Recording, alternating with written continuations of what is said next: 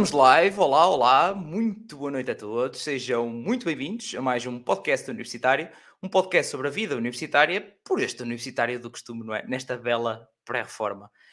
E então, como é que vocês estão? Eu espero que vocês estejam aí muito bem, estava só aqui a ver se, se estamos efetivamente live. Um, como é que vocês estão? Eu quero saber como é que vocês estão. Comigo está tudo ótimo. Estou aqui bem lindo e bem alimentado, como se chama dizer, como diz o outro, não é? Uh, o lindo, pronto, uh, perspectivas, mas uh, alimentado estou, como tem que estar cheio de energia para mais um live. Um, deem aqui as boas noites também a estes convidados que já vou passar a apresentar para falarmos então sobre o curso de gestão de empresas. Pois é, mais uma bela licenciatura que nós temos aqui neste belo podcast, já o número 81, 81 não, 82, no curso número 82, uh, são meio dúzia de muitos, diria eu, e para a malta que muitas vezes questiona, e aí agora para encontrar o curso que eu quero e não sei o quê, é pá, malta, eu meto na, na link da bio do Instagram, eu vou uh, metendo nas stories, meto no Discord várias vezes, existe um Excel direitinho só para vocês, pá. Separadinho por áreas. Aqui no YouTube tem uma playlist por áreas. Por exemplo, este curso, obviamente, está na playlist dos cursos de negócios e empresas. Não há dúvidas playlist de engenharias, playlist de saúde, de ciências, como vocês quiserem, pá. Que não vos falte nada, pá. O que faltar é só me dizerem que eu tento arranjar. Já sabem que isto aqui é sempre a andar, pá, é sempre a andar. Mas pronto, vou passar a apresentar aqui os belos convidados que nós temos hoje. O que é que nós temos cá con connosco? Temos o Pedro, o Pedro que anda no terceiro ano, então no curso de Gestão de Empresas na Escola Superior de Tecnologia e Gestão do Pol Instituto Politécnico de Viseu. Um, sempre trabalhou e estudou, portanto também temos aqui um excelente testemunho. Uh, é atual presidente do Núcleo de Alunos de Gestão de Empresas, onde está há dois anos, e é representante dos alunos do departamento no Conselho Pedagógico. E como hobby, já sabem que eu gosto de saber também os hobbies das pessoas, o hobby do Pedro é a política. Portanto, bem-vindo, Pedro. Aqui política não há muita. Opa, realmente não. Ora, boa noite a todos, obrigado pelo convite. Antes de mais, também estou bem alimentado. Estou à espera de que mais uma quarta-feira académica, não importa os recursos. Mais importante é que temos aqui a nossa discoteca local com fins a 30 cêntimos às 10 da noite. Ah, pois, ainda existem. São poucos os sítios, mas ainda existem. Às 10 da noite no palhaço. É, pá, isso é que é de valor. Espera aí, malta, afinal vamos até a Viseu no instante. Faça afinal, partir de lá. Faça partir lá o live. 30 Só não prometo que há... à meia-noite já não está ninguém de pé. Isso prometo que o episódio é curto. Com finos a 30 cêntimos é difícil, realmente é difícil. É muito complicado. É muito difícil. Muito bem, bem-vindo, Pedro, muito obrigado. Obrigado. Temos também connosco a Mariana. A Mariana que terminou o curso em 2020 na Faculdade de Economia da Universidade do Algarve. Um, está neste momento a fazer mestrado no ISEG, em Gestão de Sistemas de Informação. Fez Erasmus em Itália e, como hobby, pratica ténis. E também gosta de aprender novas línguas, fazer cursos online na área da tecnologia e, obviamente, e aquela palavra que parece que nos faz logo suspirar, gosta de viajar. Bem-vinda, Mariana. Muito obrigada, boa noite a todos e quero também desde já agradecer pelo convite, por estar aqui a partilhar a minha experiência. Nada, Chator, nada, Chator. Prazer é todo meu. Mas pronto, Maltinha, desse lado, desejar aqui as boas noites. Esperem questões, já sabem que, como é que isto funciona, não é? Façam um favor de colocar estas belas questões, como lhes costumo chamar, nos comentários, que os convidados estão cá para isso, não é? Eu, não é? Não sou eu que sei sobre o curso de gestão de empresas, não? É? já são 82 cursos, se eu soubesse dos 82, se calhar estava rico. Se calhar, digo eu. Mas, eh, portanto, já sabem, coloquem as vossas questões que eu também vou aqui conversando e sendo curioso, como sempre, para saber mais então sobre este curso. E para sabermos sobre este curso e da vossa experiência, opa, diz a história que se começa pelo início. Então, Pedro, que curso é que vieste do secundário? E como é que Bem, surgiu essa ideia da gestão de empresas? Bem, eu ao dizer da área de onde venho do secundário, quase que parece lógico onde eu estou agora, mas não era a minha primeira opção. Mas eu venho de Ciências Socioeconómicas do secundário. Só que a minha primeira opção era Ciências Políticas. Nada a ver. Tudo a ver, mas nada a ver. A nada área a ver. social, mas não tem nada a ver com gestão. Uh, eu gostava muito de economia e sempre fui muito interessado em economia e achei que no décimo ano já tinha a minha cabeça totalmente definida e queria Ciências Socioeconómicas e ia tirar a Economia da Universidade. A meio do percurso, como toda a gente, acaba por mudar de ideias. Pensei em Ciências Políticas.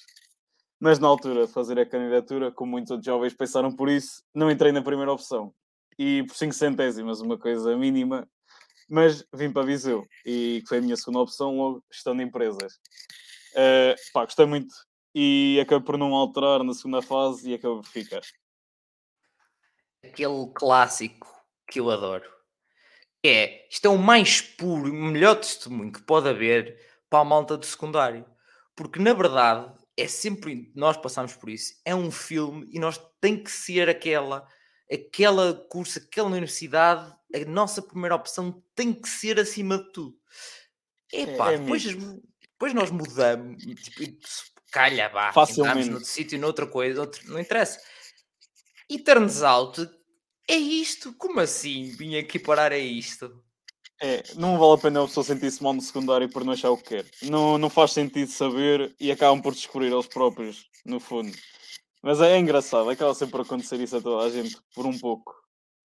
Sem dúvida, sem dúvida mesmo. Olha, eu já agora eu não entrei por duas. Uma meia, cent...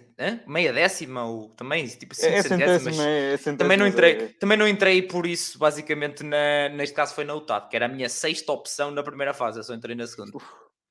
Yeah. Ainda bem que não, ainda bem que não. Não, estou a brincar, estou a brincar, estou espectadores. Não, não, não posso queixar, não posso queixar, não posso queixar. O, o, foi um bom percurso. Muito bem, obrigado, Pedro. Mariana, e tu, de onde é que surgiu essa ideia? Não olhaste para as nuvens, estava lá escrito gestão de empresas, pois não?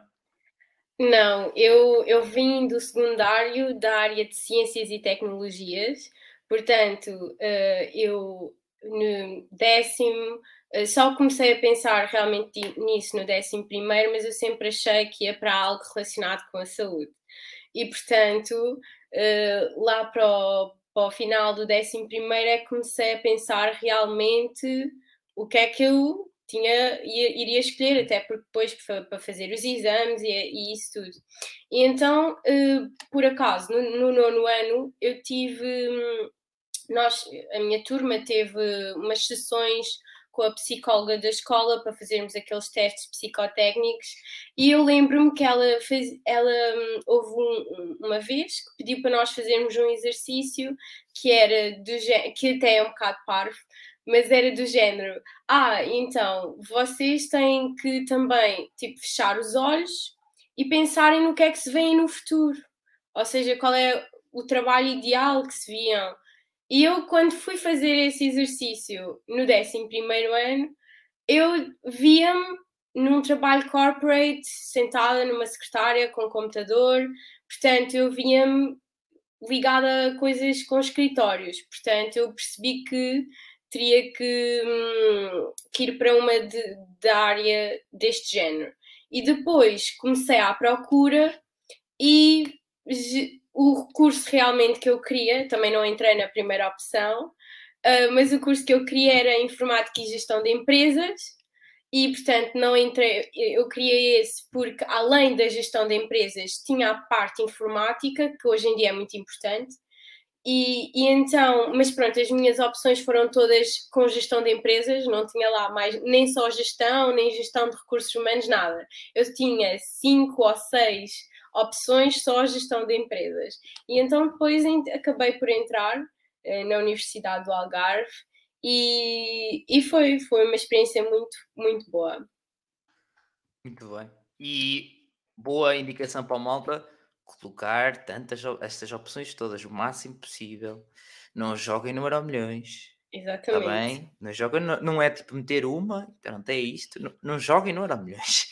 Já tiveram mais que indicações nos últimos dois anos, não é? Do nível que pode subir e descer das médias. Uh, portanto, não é muito boa indicação jogar no Euro Milhões, só com uma malta. É o chamado calor. Oi? Perdeu, perdemos o Pedro um bocadinho. Foi para criar suspense para o que ele dizer. Foi só para criar suspense. E isso e para os colegas que estão a ver neste momento tirar prints e fazer memes. Que eu acho que ele está numa boa posição também para. para, para não, não, isto está, de 5 anos isto morre. É não, mas estava a dizer que era o mítico suicida esse. é um bocado, é um bocado, é verdade, é verdade. Esse tem, tem uma má experiência depois. Sem é dúvida. Sem dúvida. Um, agora, Pedro, na perspectiva mais do curso já em si, um, tu que já estás no, no, terceiro ano, sentiste que ao longo do, do curso houve alguma variabilidade em termos de teórico ou prático? Ou seja, foi muito equilibrado ao longo dos anos ou houve um crescimento mais, eh, cada vez mais para a prática? Como é que foi isso? Pronto, uh, posso dizer que o lado positivo de gestão de empresas é, é um curso muito voltado para a prática. Pronto, uh, só se o nome já presumo que é virado para o mundo empresarial, mas quando vão estar o curso vão sentir mesmo essa vertente. Porquê? Nós temos cadeiras muito práticas e, vá, entre aspas, teórico ou práticas nunca é prático, nunca vais trabalhar. O Pedro, o Pedro está a criar suspense novamente. Uh, estou a sentir o seu dramatismo neste momento, quando cada vez que o Pedro, que o Pedro vai falar. Aí está. Está a conspirar, está a conspirar. Não, mas pronto, uh, tem uma componente muito prática, é muito trabalhoso e tem muito pouco teórico. Vão sentir isso. Quem gosta muito de prática é um curso muito apropriado. Vão sentir que aumenta durante o curso a prática. O primeiro ano é o mais teórico, logo entre aspas, o mais fácil, mas que muitos acabam por não sentir isso. Porquê? É o clássico. Quando a pessoa vem do secundário, vem de paraquedas. Nunca vai esperar o que é que vai encontrar na faculdade. Ninguém está preparado para o que vai encontrar. Por mais queiram dizer que sim, opa, pode estar muito no, no secundário, não sei o quê, vai ser fácil? Não vai ser fácil. Esqueçam isso. Eu achei que ia ser muito fácil, vinha até com boa média do secundário e vinha para um politécnico e um dos piores erros que uma pessoa pode cometer é esse, vai ser fácil. E a primeira coisa que vou aprender é que esta dia é longa e é complicada. Mas nota-se que o primeiro problema é, é esse. Uma pessoa não está pronta para as teórico-práticas. Acha que estudar um bocadito e está feito. Não, é preciso praticar e muito. É preciso fazer muitos exercícios. Muito bem. Um, aqui, entretanto, estava aqui eu apoio já para o Pedro, que estava aqui a Maria já a dizer vai preze. Uh, que vou fazer uma vaquinha para te melhorar na net. um crowdfunding para o Pedro. Acho é necessário. Acho que sim, acho que sim. E, exatamente. E como dizia aqui em baixo, malta, não esquecer, acho que já em 12 minutos já conseguiram aguentar a minha voz e viram a, para chegar aos belos convidados e ver que vale a pena. Portanto, não se esqueçam de esmagar o like para que a malta YouTube, não é? Comece a apresentar às pessoas e dizer: olha, há malta que gostou disto. Portanto, é para ver se mais gente também fica aqui a conhecer também o próprio curso também de gestão de, de empresas. Muito bem. Mariana, e no Algarve, a prática também predomina? É sim. Uh, o, o curso de gestão de empresas no Algarve é na Faculdade de Economia. E, e depois também há o de gestão no Politécnico. Portanto, temos assim estas duas comparações. E um, eu posso dizer que, em termos eh, de faculdade, o nosso curso tem bastante teoria. Nós temos, as nossas aulas são divididas em, temos aulas teóricas e aulas práticas para cada cadeira. Temos um professor mais catedrático que dá as teóricas e depois temos os outros professores que são os assistentes que, que dão as, as práticas. E assim, o primeiro ano foi um ano assim de, principalmente para mim, que eu vinha de ciências e tecnologias, foi um ano de choque, porque eu não vinha da, da área socioeconómica, mas foi muito bom porque percebi, percebi que estava no sítio certo, porque eu gostava mesmo. E depois, ao longo dos anos, no segundo ano, uh, os nossos semestres. Por acaso, o curso está bastante equilibrado, porque os semestres têm tanto um, cadeiras mais práticas como cadeiras mais, mais teóricas em todos os semestres.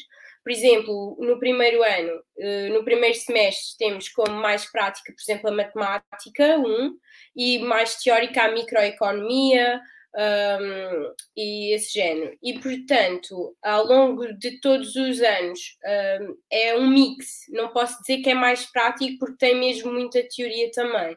E, por exemplo, os testes são, são esse tal mix com muita teoria. Muito bem, portanto, está aqui basicamente o, o, a definição dita de Politécnico está um bocado aqui espelhada até, não é? Uh, isto não acontece sempre, malta, atenção. Isso depende muito. Pois acho que sim, acho que é um bocado por aí. Uh, por ser se calhar uh, universitário, uh, eles tentam. Pronto, é, é mais pesado, é um pouco penoso e precisamos de ser resilientes porque temos muita matéria, tanto teórica, e depois temos que acompanhar com os exercícios práticos. Sim, é, no, é normal isso acontecer, lá está, a definição e o episódio até que eu fiz aqui com o Presidente da Federação Nacional de Ensino Politécnico, um, Ensino Superior Politécnico, um, a nível de estudantil, é? um, eu, nós, nós falámos exatamente sobre isso, tipo, na prática o que está, na prática não, na teoria o que está escrito é que o ensino politécnico foi criado para, ser uma, para aproximar, uh, para chegar a outras zonas, para aproximar mais de indústrias, para uh, ser uma vertente mais prática, e na grande maioria eles tentam pelo menos que seja assim. Um, portanto, está, está aqui bem espelhado, está bem escrito. Este já dá para um bom enxerto para fazer a comparação uh, Universidade versus Politécnico, sim senhor. Muito bem. Maltinha, não se esqueçam, se tiverem questões, façam um favor de as colocar. Um, Mariana, uh, Mariana já estava a falar com, de algumas cadeiras que tem no, por exemplo, no primeiro ano. Pedro, é, também há assim muitas economias, as famosas matemáticas. Infelizmente ninguém escapa a isso. Uh, nós começamos logo, pronto, no primeiro ano temos, no primeiro semestre uma cadeira de matemática e no segundo temos outra. Pronto, só matemática, em que todas as pessoas dizem, uma pessoa pergunta, para que é que isto serve? E eles vão responder como todos costumam responder, é para vocês melhorarem o vosso raciocínio e capacidade de flexibilidade mental, essas coisas, o clássico não vai servir para nada. Posso já dizer, depois de chegar ao terceiro ano, não vai servir para nada os integrais, as matrizes não vão servir para nada as pessoas estão a ouvir isto, é tudo mentira. Não, é? as pessoas estão a ouvir, não, não é verdade. Serve, é muito útil, mas na prática não serve para nada. É só mesmo, pronto, é a tal questão de raciocínio mental que não sei, não sei se consigo dizer antes disso, tinha mais ou menos raciocínio mental, não sei. Mas pronto, com cadeiras assim mais teóricas, acabamos por ter introdução à gestão e microeconomia, que tem uma componente mais prática na segunda parte da matéria, Uh, temos TIG, Epá, TIG é a tecnologia de informação que é para trabalhar com Excel, Access, Word, pronto, para uma pessoa ter assim uma coisa mais padronizada. E temos a cadeira, o tal cadeira mesmo complicada do primeiro semestre, que é Noções Fundamentais de Direito, onde é uma professora, a clássica catedrática, que dá direito, que deu direito, e, e pronto, e acha que é como se dá direito antigamente e que anda com o livro pela sala a ler e depois causa estragos a todos os alunos nas frequências, exames. Andar a citar poemas. Andar a citar, a citar poemas. poemas. com o livro na mão, pela sala, a, a, citar as leis e, e toda a gente compreende as leis porque ela as citou, porque basta uma pessoa ler e uma pessoa compreende. E acaba por ser assim essas aulas. E depois, pronto, de introdução e no segundo semestre da Economia de Empresa, que são a minha professora, uma pessoa pode dizer, há cadeiras que não são difíceis, mas há professores que as tornam difíceis e às vezes gostava de dizer porque as pessoas gostam de ser exigentes com os alunos. Mas às vezes não é por causa disso, é simplesmente que as pessoas já não querem saber. Já têm tantos anos a dar a cadeira que há um desinteresse brutal e uma pessoa acaba por ser complicada a cadeira porque não é interessante a cadeira. Acaba por não ser interessante, é uma coisa até pode ser simples, mas não é interessante. E uma pessoa não sendo cativada, não estuda, não compreende. E depois acaba por criar eh, muitos problemas essas cadeiras. Sendo que, pronto, lá está o maior problema dos alunos quando chegam à universidade é o método de estudo. E muitos alunos vão sentir isso no primeiro ano. O primeiro ano pode ser avassalador. E o primeiro semestre, principalmente. E podem ter muitas dificuldades porque ainda não sabem estudar. E vão sentir isso. E vai ser penoso. As frequências, que é logo a primeira fase, é penoso. Nos exames, depois já muitos já corrigem os hábitos e acabam por eh, fazer as cadeiras.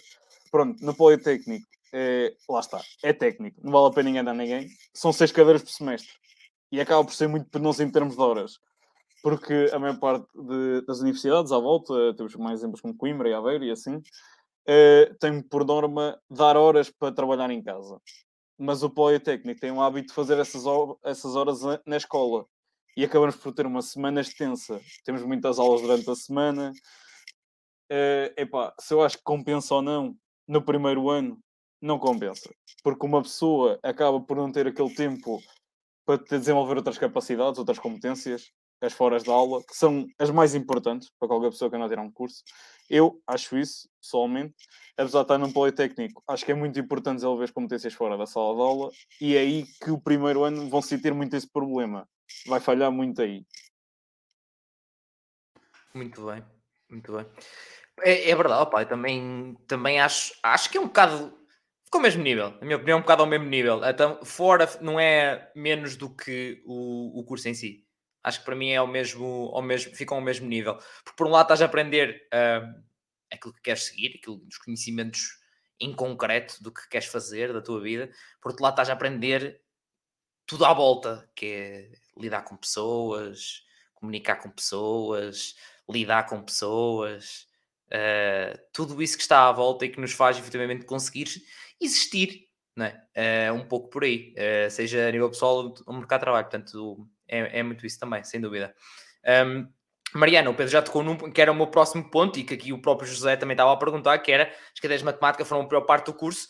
Ponto. O, uh, o Pedro já estava a dizer que, opa, neste caso, direito era pior. Agora, no Algarve, não, não, de todo. Um, e, por exemplo, no, nós, em termos universitários, e, por exemplo, eu tenho essa comparação, porque em, em FAR, no Politécnico, há gestão, nós não temos tantas cadeiras de direito, ou seja, o nosso curso é mesmo mais direcionado para a parte uh, operacional das empresas. Portanto, nós temos muito, temos, uh, eu diria que talvez uh, as cadeiras mais que dão mais dores de cabeça são contabilidade, gestão e finanças. São, não são fáceis. Uh, por exemplo, há uma, há uma das contabilidades de gestão, que é a segunda, uh, porque elas são contínuas, e, e nessa temos oral obrigatória, ou seja, fazemos um trabalho uh, bastante grande e depois temos oral obrigatória. E se o professor achar que nós uh, sabemos a matéria, passamos, senão não passamos. Eu tive a sorte de passar, mas metade da turma não passou, quase. Ou era assim Entendi. nos anos anteriores, portanto... E aí o peso de... Eu tive a sorte de passar, não foi tipo eu consegui passar, foi tipo eu tive a sorte. Exato, foi, foi um bocado a sorte das perguntas que ele me fez, ou que ele fez para o grupo, porque pronto, a oral é em grupo, e então um, é assim. A outra é finanças, que o professor é muito exigente, é um professor, é o, é o coordenador do curso, neste caso, ele é muito exigente, e essa foi uh, das únicas que eu fui a recurso. Pronto, eu sou daquelas que tinha assim medo do recurso, que eu sou daquelas assim direitinhas, que estudava, estudava, estudava para passar a estudar primeiro e para depois ter as férias merecidas. E essa deu muito trabalho. Tentei em todas as vezes que fiz o exame, mas foi no recurso e ficou feita. Portanto, Uh, é, é, a esperança, não para quem está a fazer os, o curso, não se vá abaixo. Eu acho que o mais importante é, é realmente o que o Pedro estava a dizer, ganhar método de estudo. Porque nós achamos, ah, no secundário, eu já estudava imenso no secundário, mas eu, eu no, na licenciatura estudava muito mais e agora que estou em mestrado ainda estudo muito mais, o que eu achava que já não era possível. Portanto, acho que há sempre um degrau que nós vamos subir uh, que eu achava que não era possível. Portanto, acho que é mesmo esta resiliência que nós também vamos ganhando com a maturidade. Portanto, é mesmo uh, termos de ser resilientes e olhar para a frente e arranjar o nosso método de estudo. Cada pessoa é diferente uh, e cada pessoa tem o seu método de estudo, portanto, é, temos que nos conhecer bem e perceber o que é que resulta para nós e fazer tirar disso o melhor proveito possível. E claro que uh, é, todas as pessoas dizem ah, estar atento nas aulas, mas faz diferença. E, por exemplo, uh, eu também tive a minha vida académica, não vivia só pós-estudo, principalmente no primeiro ano, que é aquele ano que nós estamos todos deslumbrados, não é? E, portanto, nesse ano é o que eu senti mais diferença. As notas foram boas na mesma, mas tinha que estudar muito mais, fazer um esforço maior para as obter, portanto, nos outros, e, e, eu também, por exemplo, tenho essa comparação agora no mestrado. No mestrado também, se, se eu tiver atenção nas aulas, já é meio caminho andado para muita coisa, portanto, é aquela coisa que nós estamos fartos de ouvir, mas que realmente é o que faz diferença. É verdade sem dúvida nenhuma. E estamos aqui, na, atenção, Pedro, hein? estamos aqui na potência de uma pessoa para a política, né? a nível de comunicação. Primeiro ponto. Está pronta, uh... está pronta. Não, não, não. Eu sou segundo... aquela pessoa que não gosta muito de política. E, uh, e segundo ponto, uh, está a concorrer para o Prémio Chagas Freitas de hoje. toda uma toda, também a nível comunicativo, também está bastante presente. Agora, agora a sério, e acabaste também por ir ao encontro também daqui da pergunta da, do Asdrubal, gostei, gosto bastante do nome, uh, que estava a perguntar exatamente qual era o método que acham mais eficaz no ensino superior. Portanto, já lá foste e já, já disseste, opá, e eu concordo, e assino por baixo, um, o que tu disseste. Agora, Pedro, concordas? Achas que o método também depende mais de cada um ou achas que há algum truquezito ou outro? Opa, uma pessoa tem que ter sempre os seus life hacks, não é? Às vezes há cadeiras que a pessoa, pá, pronto, não gostou e tem que fazer. O que eu desenvolvi ao longo dos anos do curso foi, opa, pronto, se possível, às vezes não é possível, mas pronto, se possível, ouvir o que as pessoas estão a dizer nas aulas, as pessoas estão a dizer nas aulas, as perguntas estúpidas, ouçam-nas, porque essas realmente são as mais importantes, não as difíceis, é as estúpidas. As estúpidas têm algum sentido, e depois vão perceber nisso quando querem fazer um exame. Mas o método que desenvolvi foi eh, estudar quatro dias antes do exame, só exames, que, que saem nos anos anteriores. Epá, não é garantido, não vou dizer que isto é 100% eficaz, porque há pessoas que gostam de brincar, mas acaba sempre por. Eh, é impossível um professor variar muito, mas o método de resolução de exercícios acaba sempre por ser o mesmo. E é muito difícil. Eh, lá está, aí são os cadeirões, mas isso são, provavelmente são os cadeirões dos cursos. Mas é muito difícil as pessoas fugirem ao método de exercícios, as resoluções, porque eles têm que dar alguma sensação de padronização do ensino não podem formar este ano um aluno em que teve microeconomia só a primeira parte da matéria totalmente teórica e sem um aluno totalmente teórico de microeconomia e o outro que só teve a prática. Não podem fazê-lo, tem que haver um equilíbrio e uma pessoa que já sabe dentro desse equilíbrio acaba sempre por ser aquela matéria, bem ou mal, tem duas fases no mínimo para fazer a cadeira, no modo não terá de sair. Pronto, mas isso é só um life hack. Não recomenda, não faça isto em casa. Opa, eu também fazia muito à base do, dos exemplos. Eu acho que depende muito um, também da própria cadeira. Uh, depende do curso, depende de muita coisa, não é? Obviamente, mas também tinha muito esse, esse hábito um, de fazer essencialmente muitos exames, que era penoso estar a ler a matéria. Uh, às vezes tinha que ser, porque senão não havia hipótese, não ia responder a nenhuma pergunta de dois exames. Uh, mas, pronto, yeah, arranjar, e é um daqueles um, truques que eu digo muito à malta quando é a altura de épocas de exames, que é vocês com antecedência requisitem todo tipo de exames e resoluções. Nem que seja de há 10 anos atrás, desde há 10 anos até hoje, todos. E façam todos. É difícil vocês conseguirem fazer todos. Opa, os primeiros é aquele penoso, né? Tem, é preciso procurar e ver e coisas, resoluções e tal. É pá, a partir do terceiro ou quarto é sempre a andar, minha gente. E vocês vão chegar ao exame e parece que é mais um. Uh, e a ideia é essa, é sentir que estão em modo trote já. já não Por estão... acaso, ainda bem que falas nisso. É importante bastante que vão notar a diferença secundária é a velocidade a, resol a resolver os exames.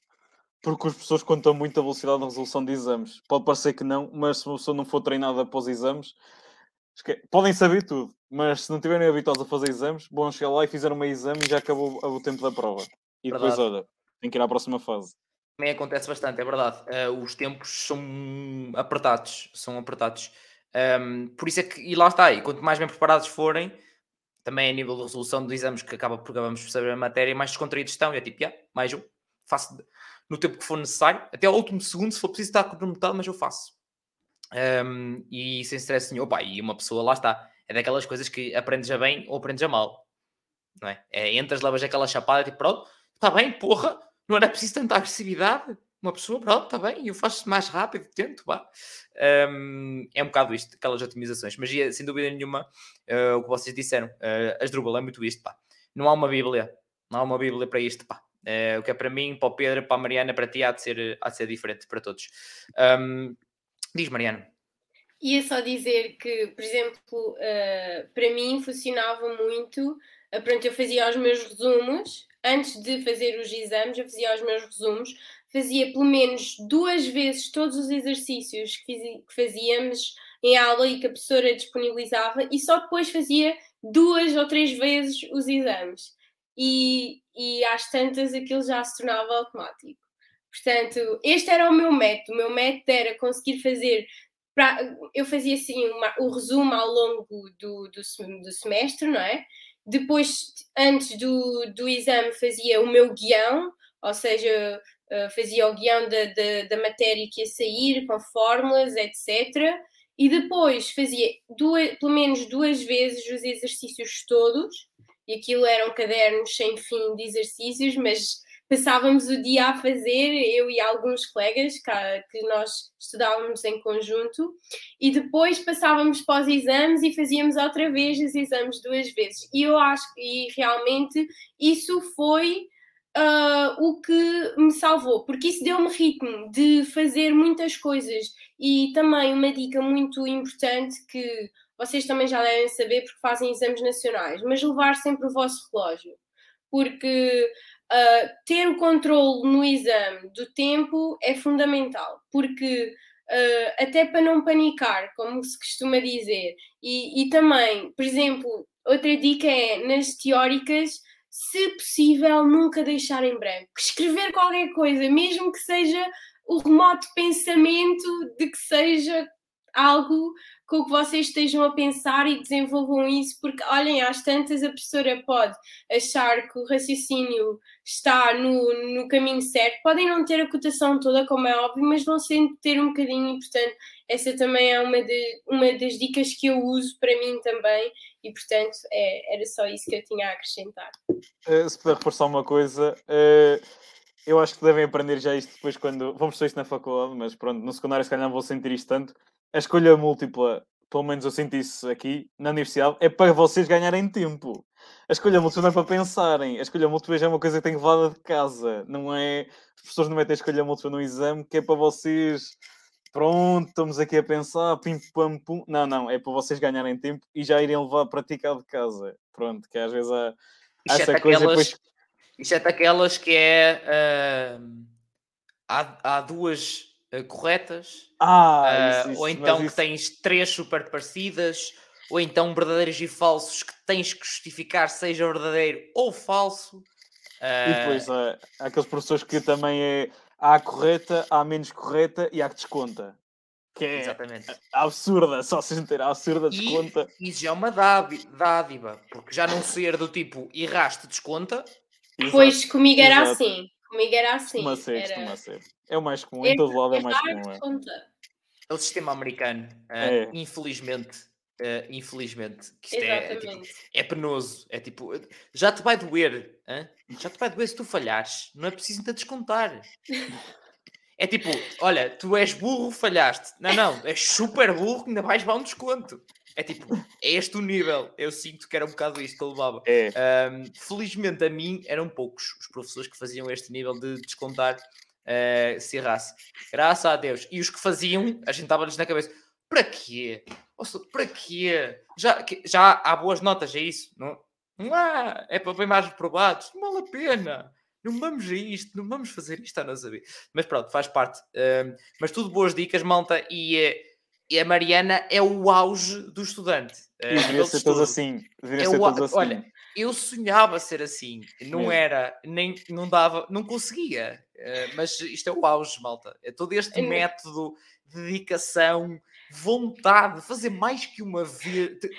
Não, não era bem vontade, era mais aquela, era mais aquela obrigação. Mas eu acho que o que ajudava bastante era eu estudava com dois ou três uh, amigos e nós fazíamos, tínhamos assim o mesmo método, ou seja, eu acho que nós aprendemos em conjunto que aquilo era o que resultava para nós. E, nós decidíamos, aquilo já era automático para nós, nós decidíamos aquilo em conjunto, não era, ah, e agora? Não, bora fazer porque isto é que nos vai, nos vai ajudar. E então uh, e eu acredito que isso preparou-me bastante deu-me bastante resiliência e ajudou-me um, a ser mais rápida. Outra coisa que eu também queria dizer sobre as escolhas múltiplas é que, apesar de ser muito mal ser a descontar, e é horrível, um, na minha universidade, todos os professores que, que fazem escolhas múltiplas é descontar, não há uns sim, outros não, é a regra. Mas isso, eu era aquela típica que em exames nacionais panicava com as escolhas múltiplas que eu não era boa, eu, não, eu era péssima às escolhas múltiplas, se eu estava entre duas decidia sempre a errada. E portanto o que foi bom foi que ao, o facto de ser a descontar eu aprendi muito, isso levou-me a ser mais crítica, ou seja, eu comecei a pensar, então, se eu não tiver certeza, eu não faço. E essa é a minha dica também. Quando vocês não tiverem a certeza, se for a descontar, não façam, porque é preferível não terem só esse valor do que descontar sobre o que tiveram bem. Portanto, isso também, apesar de ser mau, eu acho que também nos ensina aqui uh, a ser mais um, críticos com a nossa própria resposta e a ser mais decisivos uh, no momento de responder. E os professores têm muito mais a certeza que, vocês, que, na, que a malta sabe. Isso é de certeza. É tipo, faz-nos pensar 30 vezes. Já não é só tipo, pronto, olha, não tenho certeza, mas vai esta. Não, não. Espera aí, uh, se calhar não faço. É mesmo isso, se calhar não vale a pena esta. Ah, é. muitos pedem para justificar. Uh, nós temos muita. Tudo que é cadeiras de contabilidade, eles. Não importa, é só a mesma opção por ser. É só para ajudar às vezes a fazer os cálculos. O resto tem que fazer os cálculos todos em baixo. Isso é mesmo uma questão de formalidade. Faz parte, faz parte, muito bem. Um, entretanto, Luísa uh, está a fazer uma pergunta já em relação à praxe, nós já lá vamos, vamos falar primeiro sobre tudo o que é o, o curso e depois vamos às atividades uh, extra-curso. Se preocupem aqui, todos os episódios, sem exceção, vamos sempre às atividades extra-curso, a seguir a falarmos sobre o curso. Uh, seja um episódio como já tivemos aqui de 45 minutos, ou seja um episódio como já tivemos aqui de 4 horas. Em todos eles, vamos uma ponta à outra, que não nos falte nada. Hein? E já são, não há de ser assim tantas universidades que faltam vir aqui. Pá. Isto já aqui, já houve aqui, uh, já tive aqui malta da Viseu, da Escola de de Tecnologia e Gestão, e já tive aqui malta também da Universidade do Algarve, portanto, acho que da Faculdade de Economia, por acaso não, não tenho a certeza, mas acho que não. Acho que é a primeira vez, a Universidade do Algarve já tinha estado. Portanto, assim, vocês ficam a saber tudo como é que isto funciona, nas mais variadas eh, universidades, com vários testemunhos, que, como eu costumo dizer, que não vos falte nada. E o que vos faltar, digam-me nos comentários, para que eu tento aqui agilizar a situação.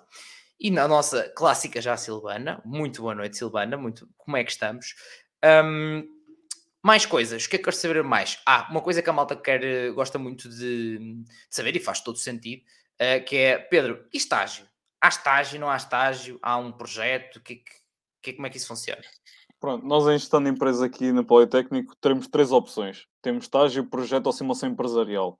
O estágio, toda a gente sabe como é que funciona o estágio. São, vão para uma empresa, fazem o estágio e o final é um relatório de, de estágio.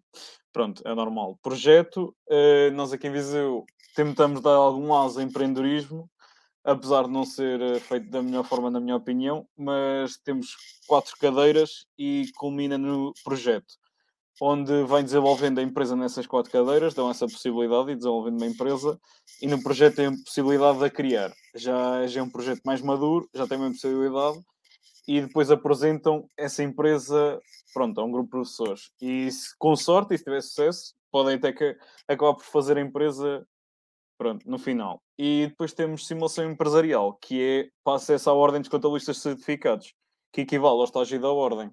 Pronto, que é, em vez de fazerem estágio da ordem, que é 800 horas, ou então 18 meses, uh, podem fazer simulação empresarial, que é até a duração do semestre, e depois no final têm que apresentar um relatório sobre a empresa.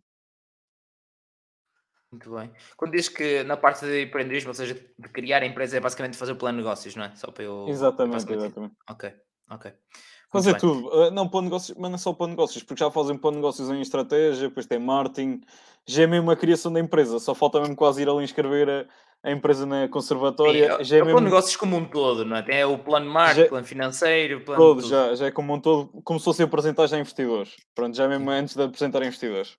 Isso é fixe, isso é fixe. Dá um calo muito importante, já para a malta, já digo já agora, a malta que quer ir para a parte mais de empreendedorismo, dá um calo muito importante. Já saber fazer um plano de negócios, uh, mais é, não seja sim. no geral como é que funciona, porque isto sem uma equipa é para esquecer fazer sozinho. É, é... é uma incubadora, porque é muito difícil uma pessoa, um estudante, começar uma empresa sem sequer estar numa incubadora ou um tipo desse projeto e começar a sua empresa. É muito difícil, para não dizer que é impossível. Não é impossível porque há pessoas que já o fizeram, mas é muito não. difícil sem terem sequer uma base para atrair um investidor, ainda por cima em Portugal, que ainda é mais se difícil. For, se for uh, de empresas, sim. Uh, conseguem e se conseguem criar, um, tenham mais novamente, é uma equipa e que multidisciplinar, porque eu que estive nesse, pronto, estive em vários projetos de, de empreendedorismo em várias áreas uh, e também estive a tentar criar uma junior empresa que o Politécnico do Porto não quis, literalmente. Isto é toda uma outra história. um, é, pronto, o plano de negócio era a ordem da casa e que o Balec na equipa tinha mais variadas valências Porque, por exemplo, eu em princípio não percebi um caralho do formulário de AppMei para fazer o plano financeiro. Não, se calhar não era muito para mim. Dava uns bitites, tentava, também isto dá para ajustar assim e tal. Às vezes é fixe para a malta pensar um bocado fora da caixa. Um, mas eh, pronto, a parte legal, alguma que possa haver ali, também não era propriamente a minha coisa. No máximo eles diziam como é que era e se precisasse argumentar com alguém, aí podia ir para a frente. Agora, pronto, era mais a parte do negócio em si, a operação, etc. E mesmo do marketing ainda mandava uns bons bitites, claro, na parte de informática, então se houvesse envolvido alguma coisa em específico, aí já conseguia muito bem. Uh, portanto, yeah, uh, juntei-se com a malta porque sozinhos não vão lado nenhum. E como disse também a Mariana há bocado, e aplica-se a mesma coisa ao estudo, eu acho que é muito, muito importante, porque indo buscar também a referência do Pedro, existem perguntas estúpidas pelo meio, mas tu ficas, espera aí, não tinha pensado nisso.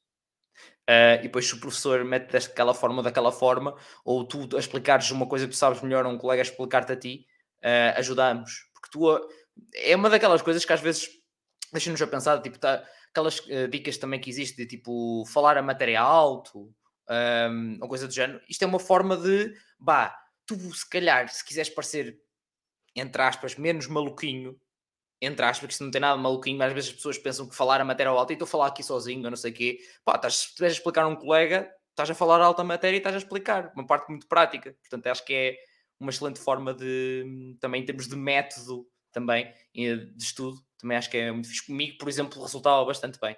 É, e eu não tinha problemas nenhum. Eu não percebo um caralho disto. Quem é que sabe? E não sei quem que me está... Então, olha, uh, como, é que, como é que é isto? Não percebo nada disto não fui a esta aula ou não percebi um caralho, pronto, explica-me lá isto. E, e, resulta muito assim.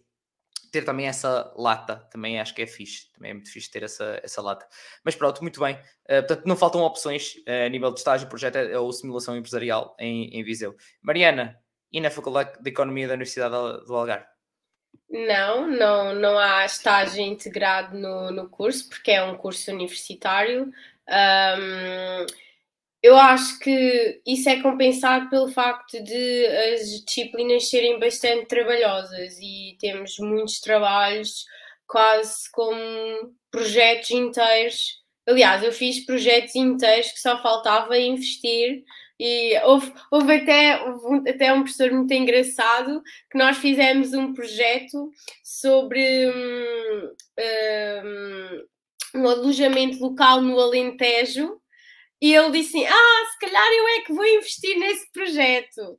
Uh, portanto, só aqui uma à parte, não é? Só para perceberem, mas eu acho que o, o, estágio depois, nós não temos estágio, mas é compensado ao longo de, de todo o, em, o curso é pensado em dar-nos as bases mesmo teóricas e práticas para depois ingressarmos o, o mercado de trabalho. Agora, por exemplo, eu, a pessoa individual, fui fazer o meu estágio, uh, fiz um estágio de voluntariado, fui enviar currículos e, por acaso, fui estagiar no Banco do Crédito Agrícola Mútuo e estive lá a fazer um estágio de voluntariado, acho que depois também cabe a cada um. Isso foi o que fez sentido para mim depois de terminar o curso, para perceber também que mestrado é que eu ia escolher e, portanto, uh, foi um bocadinho por aí. Acho que também é, é, ah, é muito acessível uh, quem quer, mas não, por exemplo, é mais fácil, como é óbvio, se tiver logo a possibilidade de ter um estágio integrado no curso, porque até há certos protocolos, mas Uh, há, hoje em dia também já há muitas empresas que vão por outsourcing e uh, a, a, dica é enviar currículos, enviar currículos, mesmo que as empresas não estejam a, a pensar em, em, fazer algum estágio, se ao receberem o currículo podem pensar, ah, se calhar, olha, aqui agora até fazia sentido para a nossa empresa e portanto acho que o incentivo é para que não desistam e uh, enviem currículos. Sem dúvida. E, opa, mas não seja, tem estágio curricular de IFP sempre. Uh, que esse é pago. Exatamente. Exatamente. Esse é pago, tem essa vantagem também. Um, mas, opa, eu sou muito a favor de, dos estágios, uh, seja como for, estarem curriculares, ponto final. Que assim não há dúvidas absolutamente nenhumas que existe um contacto direto com o mundo empresarial, ponto final. Uh, e que é, então, há cursos que é simplesmente não faz sentido não ser de outra forma. Um, por exemplo, o meu, de engenharia informática, é impensável para mim não ter um estágio. E eu que trabalhei para a 3GS, uh, que avaliei os cursos e as instituições de ensino superior a nível nacional, pá, havia cursos que não tinha e eu só punha as mãos de cabeça e perguntava o que é que vocês estão a fazer à vossa vida. É tipo, como assim não puseram aqui um raio de um estágio? Um, as empresas, bem equipe responsáveis das empresas, dizem-nos já, uh, há uma daqui da, da, da universidade que vem trabalhar para nós, assim que acabam o curso. Uh, olha, teriam abertos a, a estágios, alguma vez propuseram estágios? Pois, até era engraçado, era interessante até, para nós mais cedo sabermos como é que eles são. Porra, eu estou, eu estou à espera e vocês não fazem um estágio, tipo, Match, Tinder, Tinder do, do, dos empregos, pá, dos estágios neste caso. Pá, por amor de Deus, é mais um, é dois por vezes três. Portanto, uh, sejam, sejam não, é, não é preciso pensar, eh, pensar muito. Sou muito a favor nessa coisa dos estágios e se não der, pelo menos lá está, um projeto mais próprio, mais real acho que é, que é muito importante, mais não seja, como estava também a dizer a Mariana, uma coisa, ou um conjunto de cadeiras que crie uh, todo um projeto para aproximar de algo mais, mais real, que muita, muitas vezes não acontece, por incrível que possa parecer, há muitos cursos onde não existe simplesmente nada. Uh, ai, as cadeiras complementam-se. Em quê? A questão é, em que se não mostrarem à malta em como, de que maneira é que se complementa, a malta pode fazer um mais um quando entrar no mercado de trabalho. Mais uma chapada.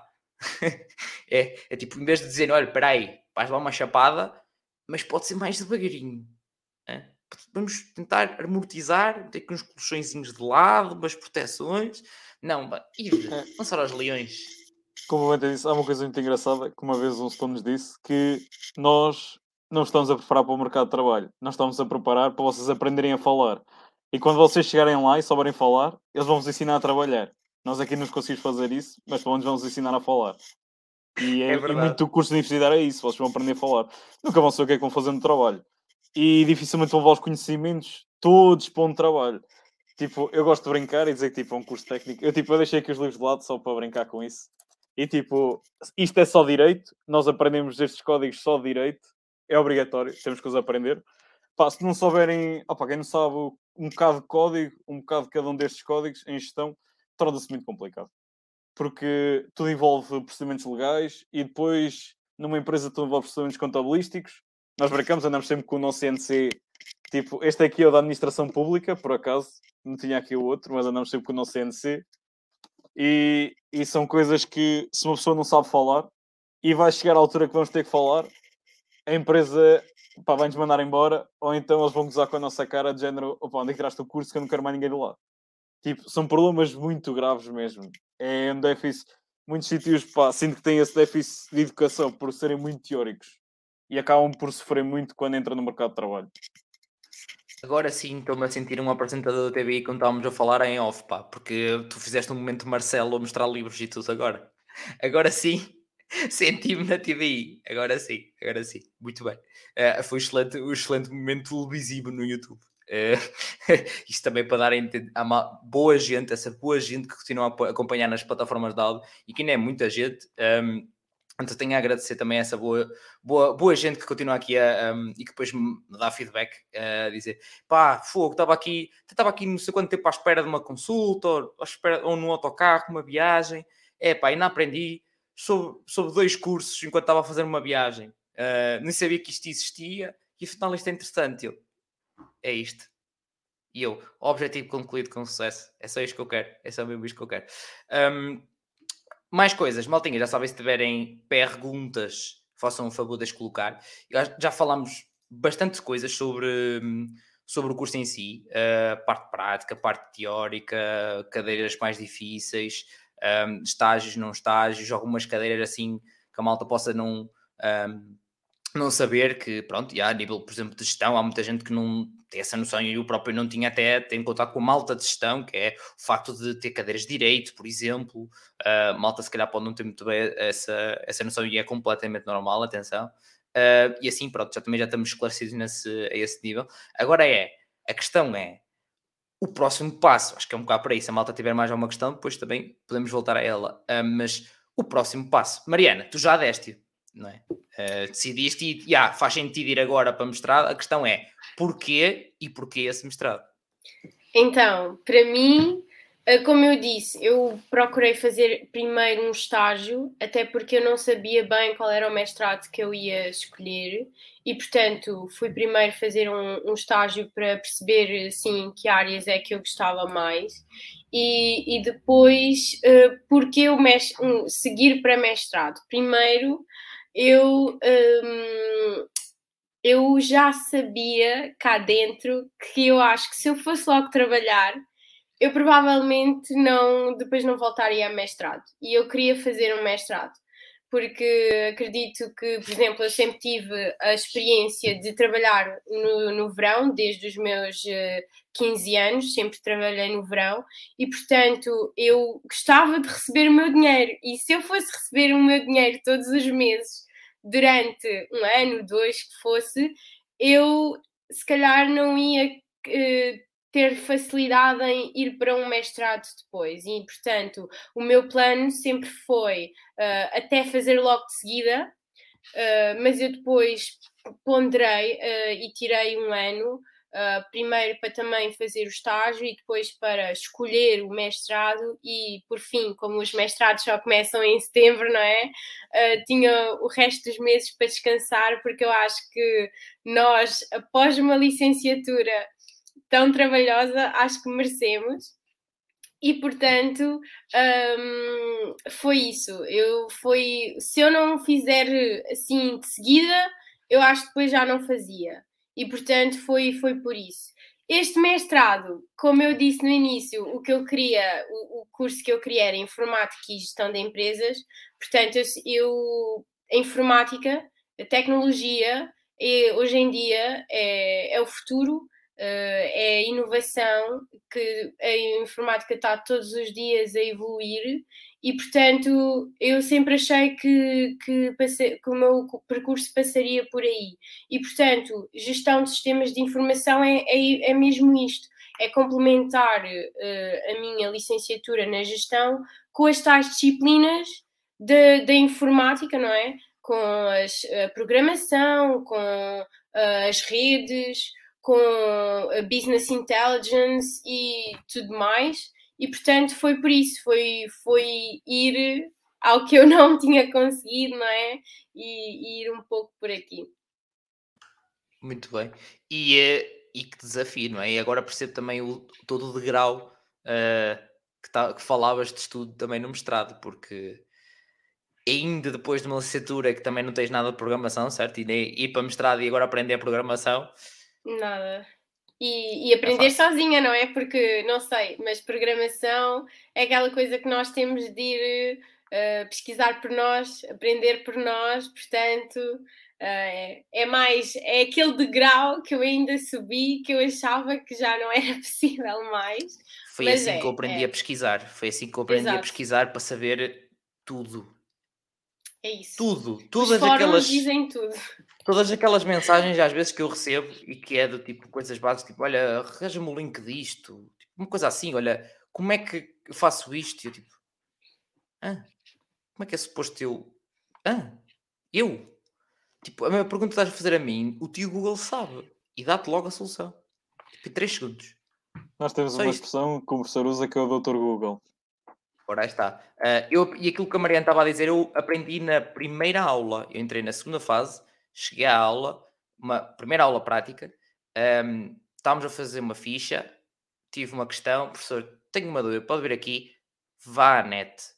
Pronto, ficou esclarecido logo na primeira vez que eu abri a boca numa aula prática de informática. Ficou esclarecido como é que funcionava. A partir daí ganhei um novo amigo, melhor amigo, que é o Stack Overflow.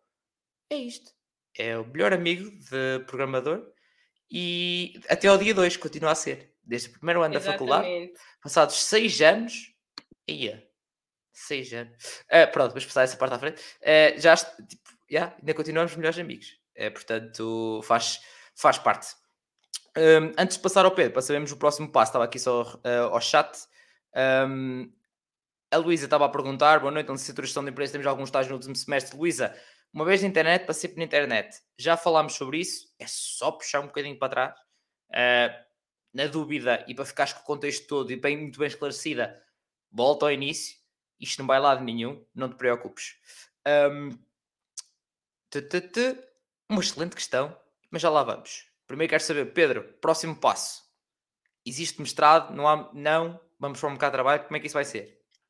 Uh, pronto, é aquela coisa. Quem entra em gestão entra já com uma sede de dinheiro que se não entra, opa, não está no curso certo. Mas se sair com essa sede, também não está no curso certo. É, é muito complicado. Mas uma pessoa, quando sai do curso de gestão, tem que se mentalizar uma coisa: nós aprendemos tudo e não aprendemos nada. Apesar mesmo de ser gestão de empresas, é recorrente em todos os cursos de gestão. Uma pessoa sai do curso, é pá, sei um bocado de tudo, sei um bocado destes códigos, sei um bocado de finanças, sei um bocado de contabilidade. Na verdade, não serve para nada. Eu sei tanto de um bocado que não sei nada. Ou vou tirar uma especialização, uh, ou então limite-me a trabalhos de meio caro, como se diz. Mas há um problema também nessa tal situação de tirar a continuidade. Quanto mais uma pessoa se especializa, mais uma coisa vai perceber. Melhor é a qualidade de vida. Mas depois há aquela coisa, mas se quer chegar a 1%, aquele 1% lá em cima, aquela ser dinheiro com que tu entraste neste curso, dificilmente chegas lá com uma especialização brutal. Raramente aquele 1% tem uma grande especialização. E tu tens aquele visto de duas cabeças. Será que vou arriscar e vou acreditar que eu sou 1%? E eu digo logo a essa pessoa: não, não faças isso. Estás um bocado maluco. Só, só sabes que és 1% quando lá chegares. E isso o teu percurso vai dizer a tua vida toda. Agora, segue o caminho real, que é melhorar a tua qualidade de vida, vai para uma especialização. Epá, eu quero seguir a área da auditoria. Epá, gostei muito de contabilidade de qualidade durante o curso. E pronto, é aquela coisa. Uma pessoa tem de escolher uma área que não dá para ser substituída pela IA, que é muito importante atualmente, mas também não pode ser uma área onde um gajo que pá, fez ali umas cenas e tal bem feitas pode fazer o teu trabalho. Opa, eu acho que quando a pessoa escolhe uma especialização, pelo menos deve-se assegurar um bocadinho, que é, é um trabalho que ninguém possa fazer, sei que tu andas a fazer. E uma pessoa sem tendo esta especialização não pode entrar nas ordens, não estando nas ordens não pode exercer, no caso de, destas áreas. Quem não está na ordem dos contabilistas não pode ser contabilista, quem não está na ordem dos revisores não pode ser revisor, pronto, é, é aquela tal, limitar a tua concorrência. E é nesse sentido que eu levo a minha especialização para o futuro. E pronto, é isso que eu recomendo mais. Muito bem, gostei da, também da, da, da estratégia. Um, não, um conselho, não olhem tanto para fora. É importante estar atento, porque eu preciso exatamente com vocês. Tipo, quero fazer isto, que é o melhor para mim, e depois, ok, como é que tendo em conta o que é que está o contexto, né? como é que está isto fora, como é que está o mercado e ter essa diferenciação. Sim, sim. Mas foquem-se primeiro em vocês. E também, principalmente, uma coisa que gostem. Não vale a pena se o amigo vai para a gestão de recursos humanos ou se vai para o mestrado de marketing porque é o que está a dar. Não, temos que fazer é uma coisa que nós gostamos. Porque se nós não gostarmos, não vamos, provavelmente não vamos ser bons naquilo e, e, portanto, se nós não formos bons naquilo, também não vamos ser esse 1%, nem, nem vamos conseguir uh, ser a melhor versão de nós próprios. Portanto, eu acho que uma grande parte de, de, da escolha deve ser uma coisa que nós realmente gostamos e que nos dá pica a fazer e que nos dá gozo levantar para ir trabalhar para fazer aquilo, porque senão não, eu acho que também não, não valeria a pena. Sem dúvida. E, e eu coloco. Diz, diz. Não, se dizer, pronto, ia dizer que tipo, o mais difícil quando a pessoa começa a tirar o curso é. Ah eu acho que vai. Posso dizer isto já apontando a acabar, e a Marina já acabou de certo. O mais difícil é viver cada ano. Porque se tiverem muito aquela coisa de fazer, eh, como estão em gestão, né? é normal fazer planeamentos. E cada pessoa faz um planeamento. Opá, também não fizerem planeamentos. Epá, é o que eu digo, não estão no curso certo. Mas isto é muito mal dizer, mas é verdade. Se não tiverem planeamentos na vossa cabeça, não é, não é o curso, porque um gestor planeia porque se não planear, não tem maneira de dizer que atingiu o objetivo ou não. E depois, sem, sem objetivos, também dá para ter indicadores. E não é preciso ser escrito, é como tu dizes, é ter na cabeça, pelo menos. É, é pelo menos na cabeça, não precisa ter escrito. Mas é aquela coisa, uma pessoa que não vive o ano a ano, epá, também vai perder muito, porque vai estar com aqueles daqui a 10 anos tem que atingir aquilo, daqui a 10 anos tem que atingir. E de um momento para o outro, em todos os anos que passou desses 10, não atingiu nada. E vai chegar aos 30 anos numa frustração de tal maneira que percebeu que desperdiçou os 10 anos mais importantes da vida dele, porque são os que vão definir os outros 40. Não é depois, opa, claro que podem recuperar, como tudo, podem guiar-se por histórias que aparecem na net, Warren Buffett, que só chegou ao bilionário, a bilionário. É que eu ouço pessoas a falar de Warren Buffett, eu fico maluco. Ele só chegou ao bilionário aos 65. E eu realmente penso bilionário é fácil. Tens mil milhões de euros é fácil. É tão fácil que podes chegar aos 65 e atingir esse objetivo. Como se eu não fosse milionário aos 20 anos. É que toda a gente esquece essas coisas. Não, é, é pronto, é aquela coisa. Vivo o ano não penses muito nos objetivos no futuro e tenta, tenta tirar o máximo de cada ano e tentas atingir o objetivo à mesma. Porque se te perdes durante o, o percurso, não vais atingir nada. Isso é um facto. É verdade, é perfeito. Olha, Carpe Diem, agora de repente, Modo Chagas Freitas, já? Entramos aqui em Chagas Freitas, de repente. Modo Chagas Freitas, latim, do latim. Hum? Greco-romano. Uh, Carpe Diem. Não, mas é, é verdade. Eu, por acaso, essa questão dos, dos objetivos até funciona muito de, de, todos temos aqueles mais a curto prazo, médio e longo prazo. Então, se trabalharmos com isso, lá está, ter os pequenos objetivos do dia a dia, uh, mais a curto prazo, mas depois ter, ter na mesma aquele foco em isto. Uh, por exemplo, eu tirei mestrado em gestão de projetos, quero fazer.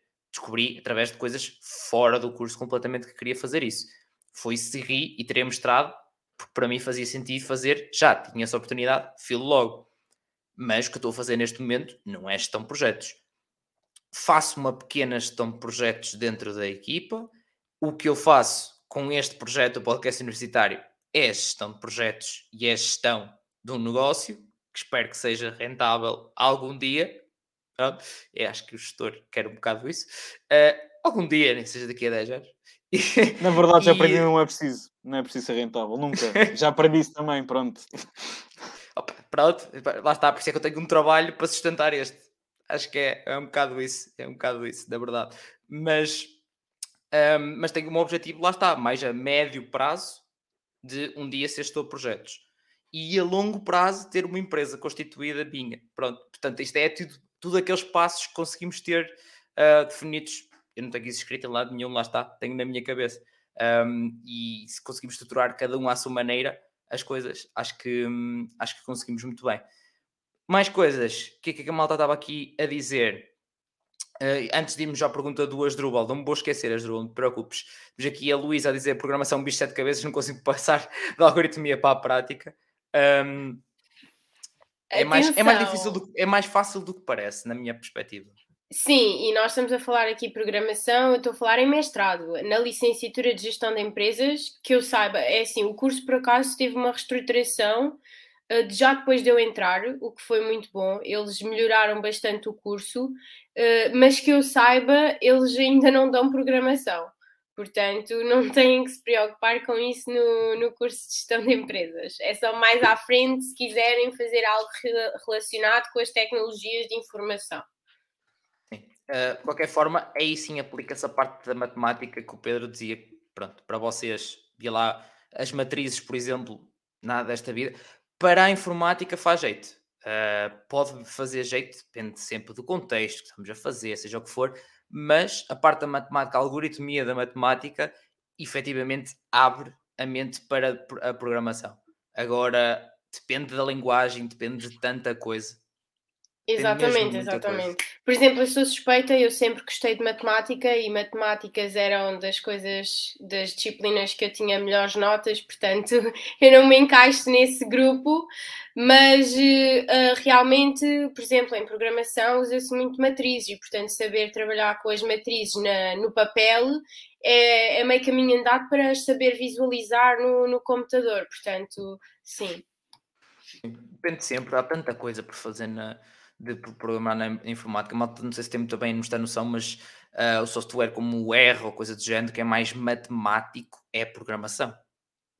Uh, não tem que ser eh, um site, não tem que ser uma aplicação móvel. Uh, há muita, mesmo, muito mais coisas do que a malta imaginar a nível de informática, portanto, não é, e, e para mim, lá está, pode parecer um bicho de sete cabeças, mas se te conseguir efetivamente explicar bem, pôr-te em pratos limpos, acredita-te, vais ver que é bem mais simples do que aquilo que parece. A base, daí para cima, é bater com a cabeça na parede e no teclado. É isto. Essencialmente é isto. Como dizia a Mariana, é ir investigando e aprendendo e passas pelas dores. Olha, agora já sei. Outra dor, agora já sei. É isto. É.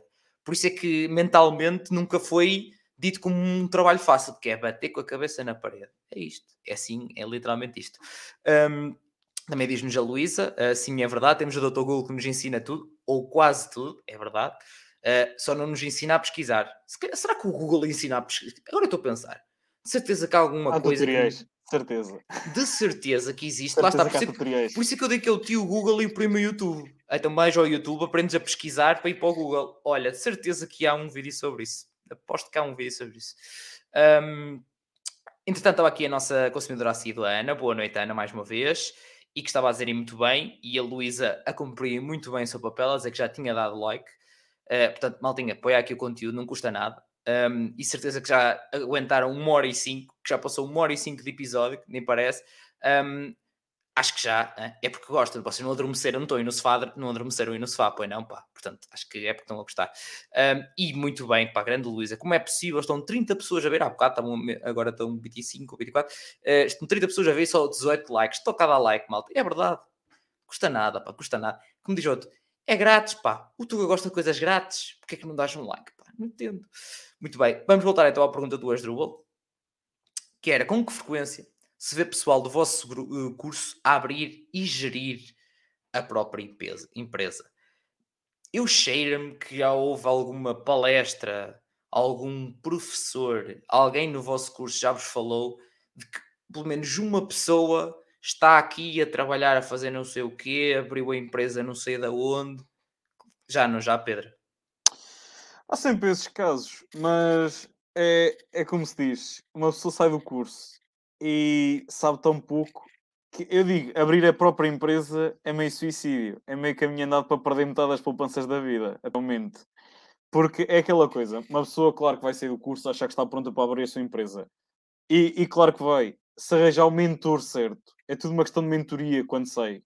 Se arranjarem o mentor certo para vos guiar, para ajudar num projeto, para facilitar, Claro, se tiverem uma boa base de investidores, vai correr tudo bem. Agora, uma pessoa que sai do curso, epá, acaba de fazer o curso e só tem mesmo aquela ideia, pá, tem uma ideia brutal, brutal na cabeça dela. Porque é, é aquele problema também. Uma pessoa sabe que a ideia é brutal, mas até pôr no mercado não sabe. E pode fazer estudos de mercado quantos quiser. Tudo depende das variáveis, que é um grupo de estudo, tem muitas coisas que uma pessoa não dá para prever. E pronto, há muitas pessoas que querem abrir a empresa e há muitas que acabam por tirar o curso e gerir a empresa, só que é dos pais. E depois é aquela coisa: se eu fosse pai, eu tinha a certeza que se uma filha com o curso eu não punha a gerir a empresa, porque eu tirei o curso. Epá, primeiro vai ganhar experiência e depois eu meto aqui a gerir isto. Mas há muitos que sim, acabam por sair do curso e começar a gerir a própria empresa. E muitos com sucesso. Pessoas vêm dar as palestras à escola, claro. Sim, claro, esse óbvio. caso é real. É sempre o aluno que vem lá palestrar à escola, sim, sim. Claro. São um é, ou dois.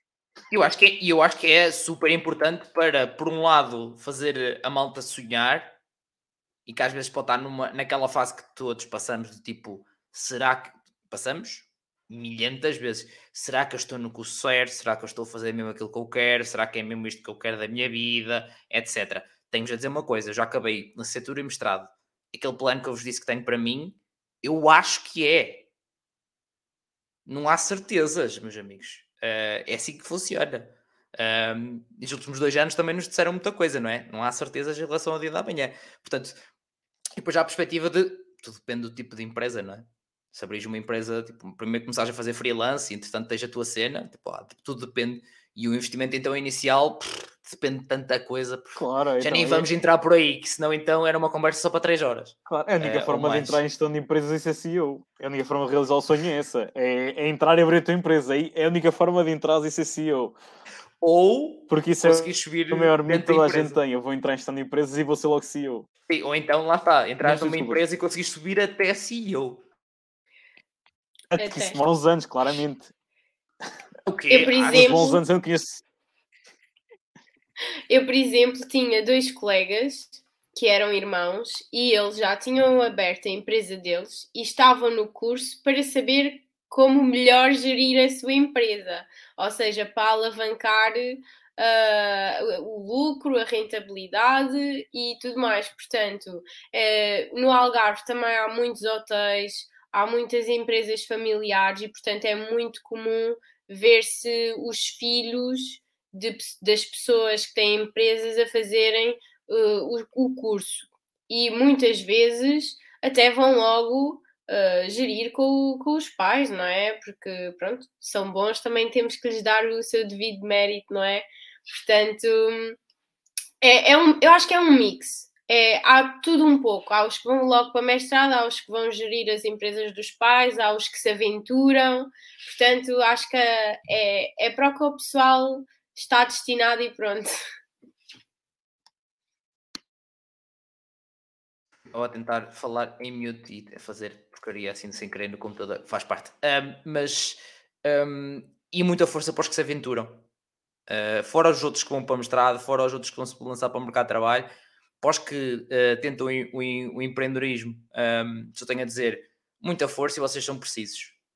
Um, é muito preciso, a malta não tem noção. E felizmente agora acho que já passámos um bocado a fase do gozo, que tudo o que é novo e tudo que é um, começa a malta a aventurar-se é muito à base do gozo primeiro, mas de, depois começa-se a ver coisas a resultar, começa-se a ver o papel que isso tem e as pessoas começam-se a, efetivamente interessar e a perceber como é que funciona e ganham o gostinho. E isto é, é muito fixe. E eu que passei por isso, que pronto, na, na faculdade era dos poucos, eu e alguns colegas que andávamos muito isso nisso e a malta olhava tipo, deixa fazer a tua vida, bro, podíamos estar ali ao fim de semana, agora vais para um chamado desafio empresarial ou que, que é isso? Que tu vais, tu vais fazer? Temos ir para os copos, meu. Então vai tu, eu vou lá ter à noite.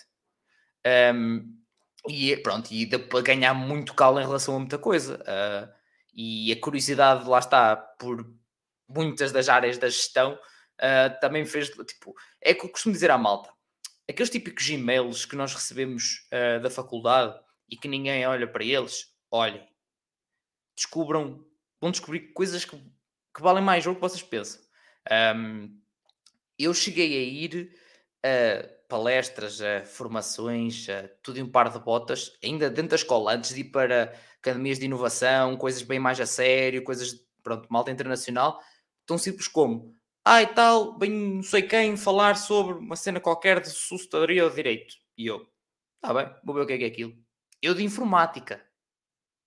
E eu ia lá, presencial. Agora vocês têm muitas online presencial. Ia lá, via como é que era aquilo, passado 5 minutos, pronto, com licença, isto não é para mim, ia-me embora. Havia outras que me surpreendia, tipo, havia uma que eu achava que não ia acontecer nada especial, quando em conta era o CEO da maior marca de gomas de Portugal. Eu tipo, what? O que é que está aqui a acontecer? E era parte mais de estratégia, parte de marketing, etc. E foi super interessante ir lá as duas horinhas, sentadinho, colado. É tipo, portanto, era esta surpresa e esta cena e novas visões várias áreas Pai, eu adorava isto. Uh, e depois, lá está, fui metendo em várias áreas, tive mais na área da farmácia, tive na área do calçado, tive, uh, sei lá, na área da segurança, tive na área mais dos idosos, de lares, etc. Tipo, Jesus. Uh, pronto, e agora estou no mundo universitário, voltei às raízes e estou a fazer aqui isto. Com que base? Estes cinco anos para trás com estas coisas todas. É, é um bocado isto, malta. Um, e isso fez-me aprender muita coisa também sobre mim, daquilo que eu gostava efetivamente de fazer. Portanto, aquilo que o, que o Pedro falava, de, eh, tudo o que está antes, de, fora do curso é muito importante, sem dúvida que é, porque nos faz descobrir a nós próprios também. Passando deste momento de Chagas Freitas à parte, uh, e passando à frente, neste caso, um, eh, Mariana, também existem estes testemunhos de aberturas de empresas no Algarve? Sim, sim, e, e, as pessoas que vão gerir as dos pais, uh, como eu já tinha referido, uh, acho que é um, é um bocado transversal a, a, todos os sítios, há sempre o que vai abrir e tentar a sua sorte, portanto, uh, tem um bocado a ver também com a ambição e da pessoa e, portanto, acho que é um bocado por aí, que cada um vai fazer aquilo que, que sente que deve fazer, mas portanto, imagina, se, se correr mal, eles levantam-se e vão procurar outra coisa, portanto, acho que também isso errar também é importante para, para, para a nossa aprendizagem. Queria também referir que eu, por exemplo, lá na, na faculdade uh, no, onde andei, uh, o, senti que havia professores que realmente faziam uh, um esforço e se dedicavam uh, a tentar trazer pessoas para nos motivarem, e eu acho que há um grande esforço hoje em dia por parte dos professores, nomeadamente aqueles mais jovens, uh, e, eu acho que é muito importante, porque não só nos dá outros horizontes, conhecemos novas coisas, conhecemos também histórias. Eu, eu ouvi palestras de, por exemplo, o diretor do, do Hotel Vila Galé. Um, uh, do, do Algarve inteiro e com uma história incrível por, por trás de, da pessoa e portanto eu acho que também é importante conhecermos as pessoas, a sua, de onde vem a formação, isso também nos inspira e também nos faz querer uh, sonhar e ah, eu também quero fazer isso, ou eu também quero uh, chegar a certo nível e portanto eu acho que é muito importante os professores hoje em dia procurarem fazer essas palestras, não só a, universidade, a própria universidade faz isso, mas também os professores levam às suas cadeiras. Eu acho que isso também é muito importante, até para ver as matérias uh, contextualizadas um bocadinho na prática. Portanto, acho que é, é muito importante hoje em dia. Sem dúvida. Um, e, e, e conecta também no, no, não lhes faltam, muitos professores estão mais que colados ao mercado de trabalho, muitos estão a, a trabalhar enquanto em empresas enquanto nos estão a dar aulas. Um, portanto, conecto não lhes faltam e, e para eles é win-win. É, eles ganham outra pessoa que está ali a, a pôr matéria na mesa e na prática para os alunos. Os alunos estão super motivados porque quer queiramos, quer não, é tipo, é uma cena diferente e é algo prático, alguém de uma empresa, desperta sempre aquele interesse. Um, e depois as próprias empresas estão-se a mostrar, isto, seja em termos de imagem, uh, também é excelente para as empresas, obviamente, mas também estão-se a mostrar para a malta ficar a conhecer quando se for para o mercado de trabalho. Uh, e uma possível ligação à, à, à, universidade para depois recrutar a malta também. Portanto, é, é win-win para todos os lados, uh, sem dúvida nenhuma. Portanto, acho que é, é muito, muito bom mesmo quando isso acontece. Um, mas pronto, Asdrubal, qualquer outra questão, estás à vontade e à vontadinha, pá. Isto aqui, isto é tudo de boss, pá, isto é tudo de boss. Um, mais coisas, estava aqui uma pergunta da Luísa, que era, vamos à prática. Quero abrir a minha empresa de informática, mas não tenho nenhuma licenciatura. Tenho sim 15 anos de experiência. Alguma recomendação? Alguma sugestão? Primeiro, da minha parte, já que estão a, está a falar de informática, um, o mais importante um, ou seja, de matéria-prima um, para realmente oferecer algo a clientes, já tens, que é a experiência e o conhecimento. São 15 anos em informática, Deus me livre. Uh, se eu aprendi o que aprendi nestes 3 anos, um, em termos de informática em concreto, em 15 anos, Deus me livre. Agora, se calhar falta aquilo que é por isso que a Luísa se calhar está cá, falta se calhar a parte da gestão da empresa. Um, é sim, eu, eu, eu ia sugerir que hoje em dia já há muita coisa na internet e no Google. E, portanto, há muitos mini cursos de marketing, há muitos mini cursos de management. Portanto, acho também. Um, tem 15 anos de experiência, mas não tem uma licenciatura na gestão. Procure uh, no Google, de certeza que há imensos mini cursos que vão certamente uh, ajudar a perceber um bocadinho a área. Isto também não é um bicho de sete cabeças, portanto, se a senhora já tem alguma experiência, portanto, acho que talvez os cursos online, há muitos, há o edX, que é da Harvard e várias outras universidades, tem também o Coursera, que tem imensas coisas. Eu, por exemplo, eu enquanto estou a fazer o meu mestrado, eu ando a fazer mini cursos no Code Academy, no Coursera, até para, portanto, acho que a tal da internet é uma boa sugestão para este caso. Sim, sem dúvida. Por eh, exemplo, em termos de, de, de marketing, já deixa-me só completar sim, aqui, sim, sim, Pedro, já, já te passo, não te preocupes. Um, é o de o Google um, tem a própria Google tem cursos, um, por exemplo, de marketing, é o Google Ateliê Digital, uh, tem curso que dá certificado é um certificado da Google que já é, é, também valorizado, mesmo para a malta que, que não, não tem a ver com a gestão da empresa, mas quer trabalhar de marketing ou seja o que for, uh, também é valorizado pelas empresas e tem lá o selo da Google, não é? um certificado da Google. Pá, são majoritas e aquilo não é nada de especial, portanto acho que, que também é, é bastante interessante. Do outro lado, é, e, e é aquilo que eu terei muito de, da minha experiência, é pá, é ter lata de perguntar. Porque se tem, nestes 15 anos, certeza que reparou em várias coisas, primeiro, um, ao longo das empresas ou da empresa onde, onde esteve.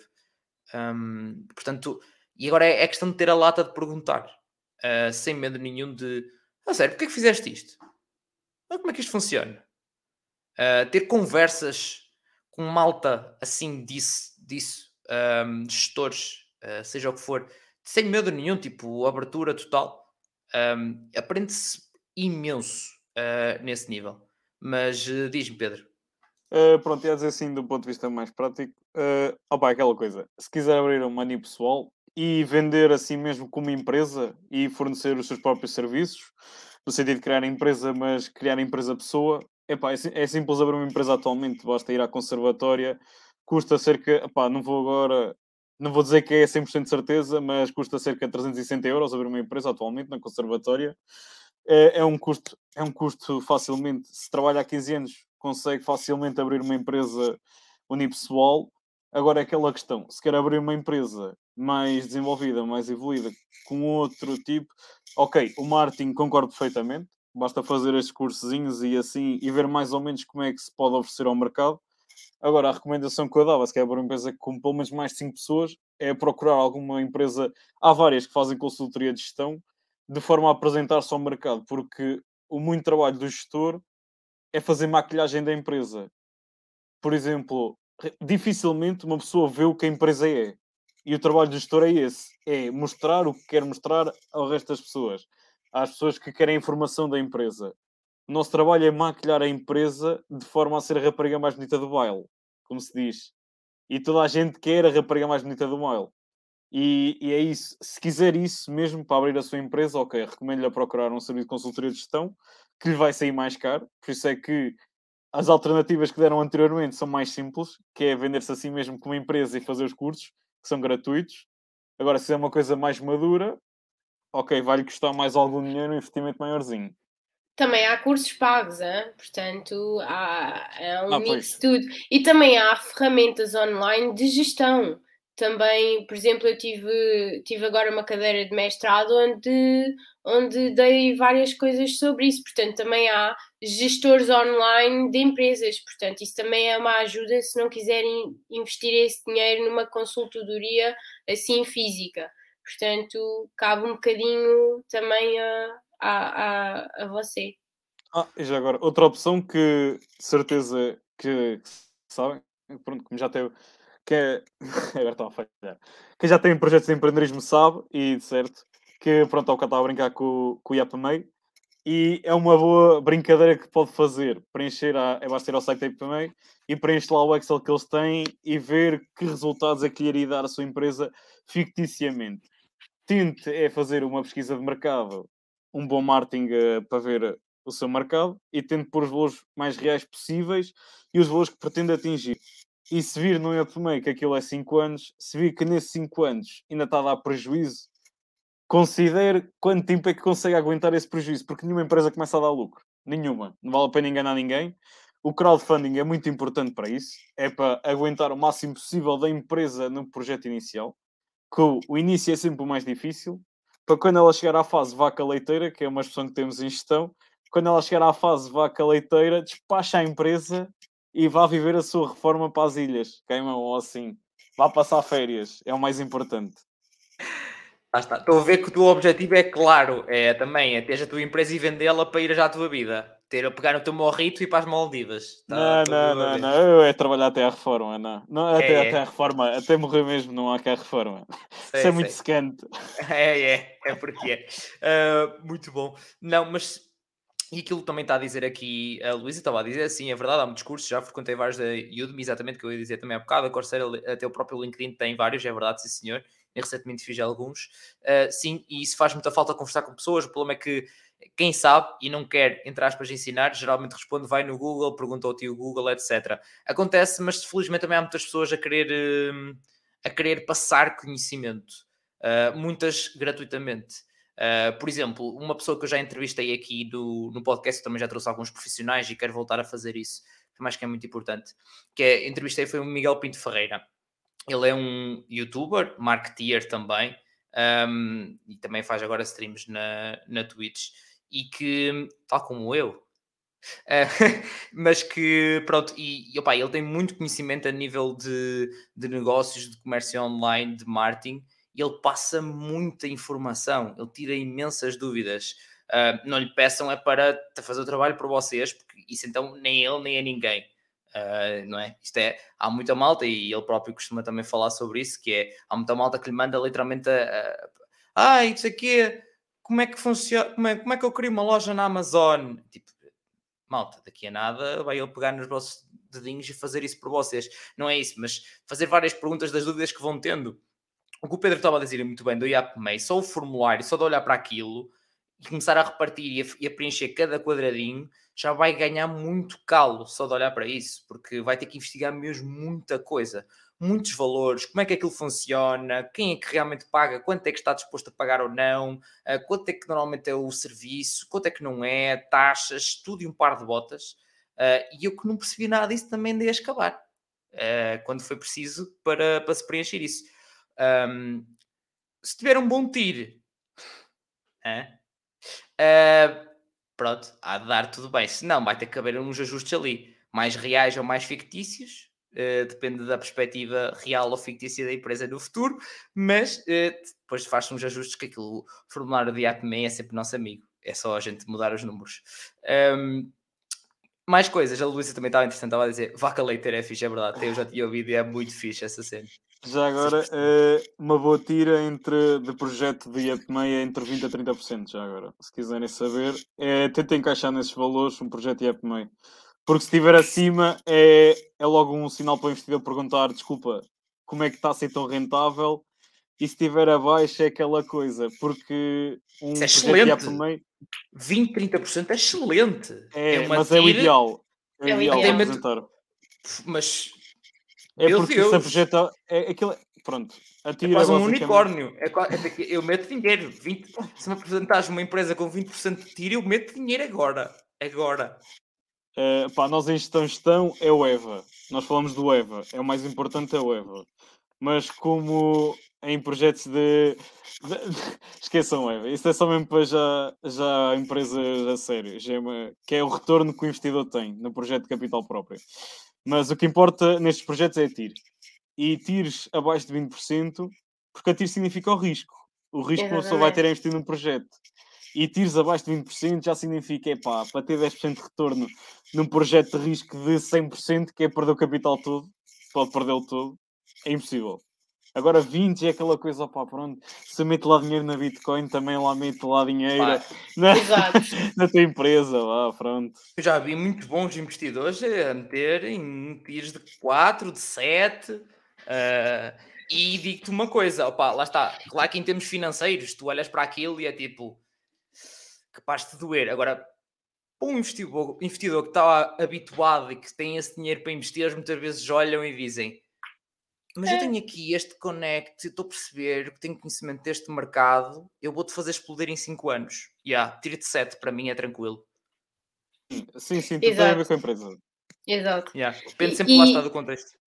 E normalmente nos primeiros 5 anos vai dar sempre prejuízo. O ideal é que no sexto já comece a dar lucro, ou, ou no sétimo, dependendo também do mercado em que se insere e portanto é um bocadinho uh, jogar com isso. Se, se a oitava ainda der prejuízo, então calma lá, se calhar é melhor pensar duas vezes. Ao fim de 5 anos, se não der lucro, pá, começa a repensar a tua vida. Uh, ou como estás a gerir a empresa, digo-te já. Uh, ao fim de 5 anos, tudo depende do investidor não, inicial isso, também. Não, não, é? isso é normal, isso é normal. Por exemplo, o, o tal projeto que eu há bocado referi, que tinha feito, que o professor tinha dito, ah, eu ainda vou investir é no vosso projeto. Esse projeto é, foi ótimo porque até ao quinto ano deu prejuízo, foi diminuindo o prejuízo, não é? A escala vai diminuindo, mas ao sexto já deu lucro e, portanto, foi, é essa passagem que é importante. Portanto, cinco anos uh, de vida de empresa, os primeiros cinco anos é muito normal dar, dar prejuízo. É, é quase como se fosse zero para nós. E depois, já, agora, já agora também há outra maneira. De, nós já conseguimos fazer projetos a dar no segundo ano já a rentabilidade, que é se procurarem áreas em que o Estado dá apoios, ok, conseguem ter projetos a dar rentabilidade logo no segundo ano, que é o tempo do Estado pagar. O Estado demora muito a pagar, também é uma coisa que vão perceber, os apoios não vêm logo, podem subscrever aos projetos, mas não vão recebê-los logo. mas quando os apoios vierem no segundo ano, já vão ter rentabilidade, porque o, projeto é vai, o Estado é que vai pagar o projeto, seja agricultura, eletricidade, opa, há várias áreas em que é possível recuperar investimento que o Estado paga. É aqueles em que normalmente se vê aquela imagenzinha que antes que era o Portugal 2020, ou seja o que for. É, Portugal 2020 uh, é muito falado. Ou Norte 2020, ou o PRR. Sim sim, sim, sim, Agora vai haver de certeza as cenas todas do Portugal 2030, há de ser, é, assim, uma coisa qualquer, pronto, não sei. Uh, mas é normal, é, isso é plenamente normal e os fundos existem é para isso. É?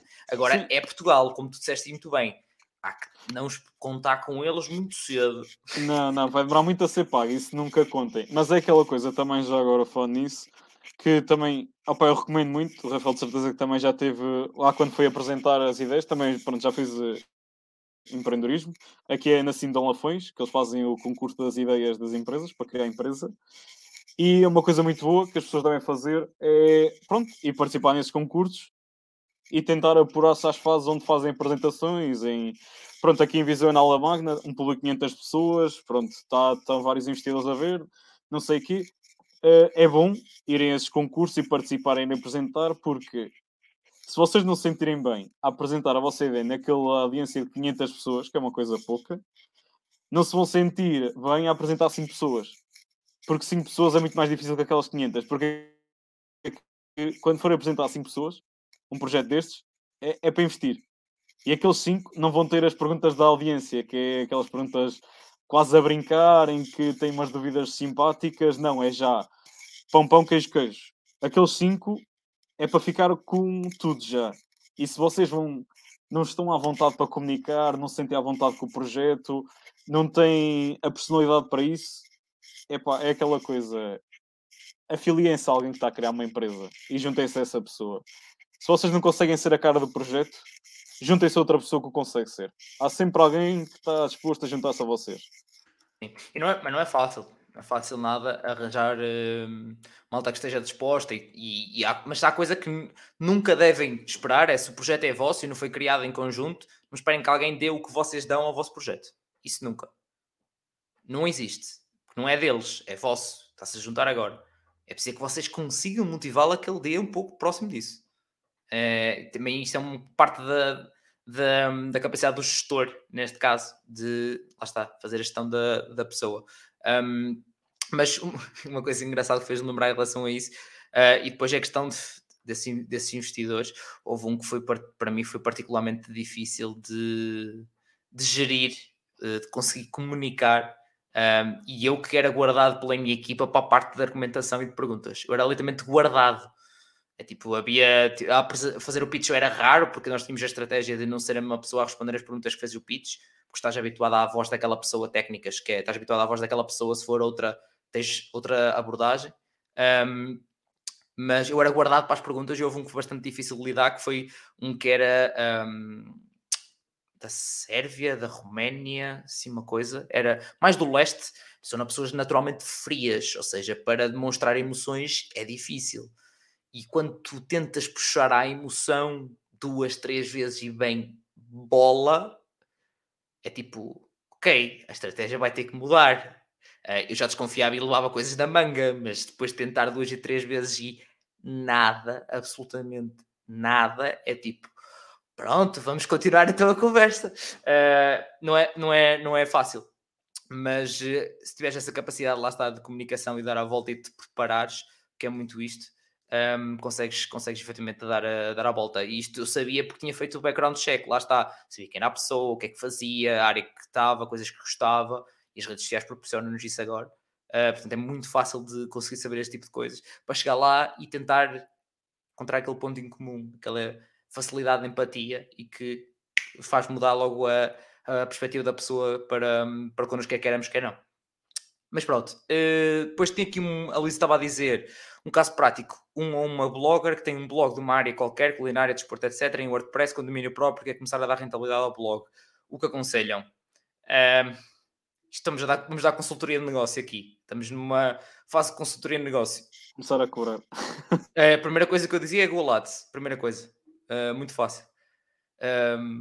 era um bocado por aí. Para as pessoas irem para lá, redes, redes sociais. Estratégia de redes sociais. É outra conversa Acho que é um bocado por aí, mas a base de qualquer um, blog e onde tiravam muito dinheiro, e eu já entrevistei aqui o Paulo Faustino, por exemplo, uh, especialista em marketing, em, em marketing digital, Portugal e Brasil, já faturou milhões, um, e ele começou com um blog, e é Google Ads.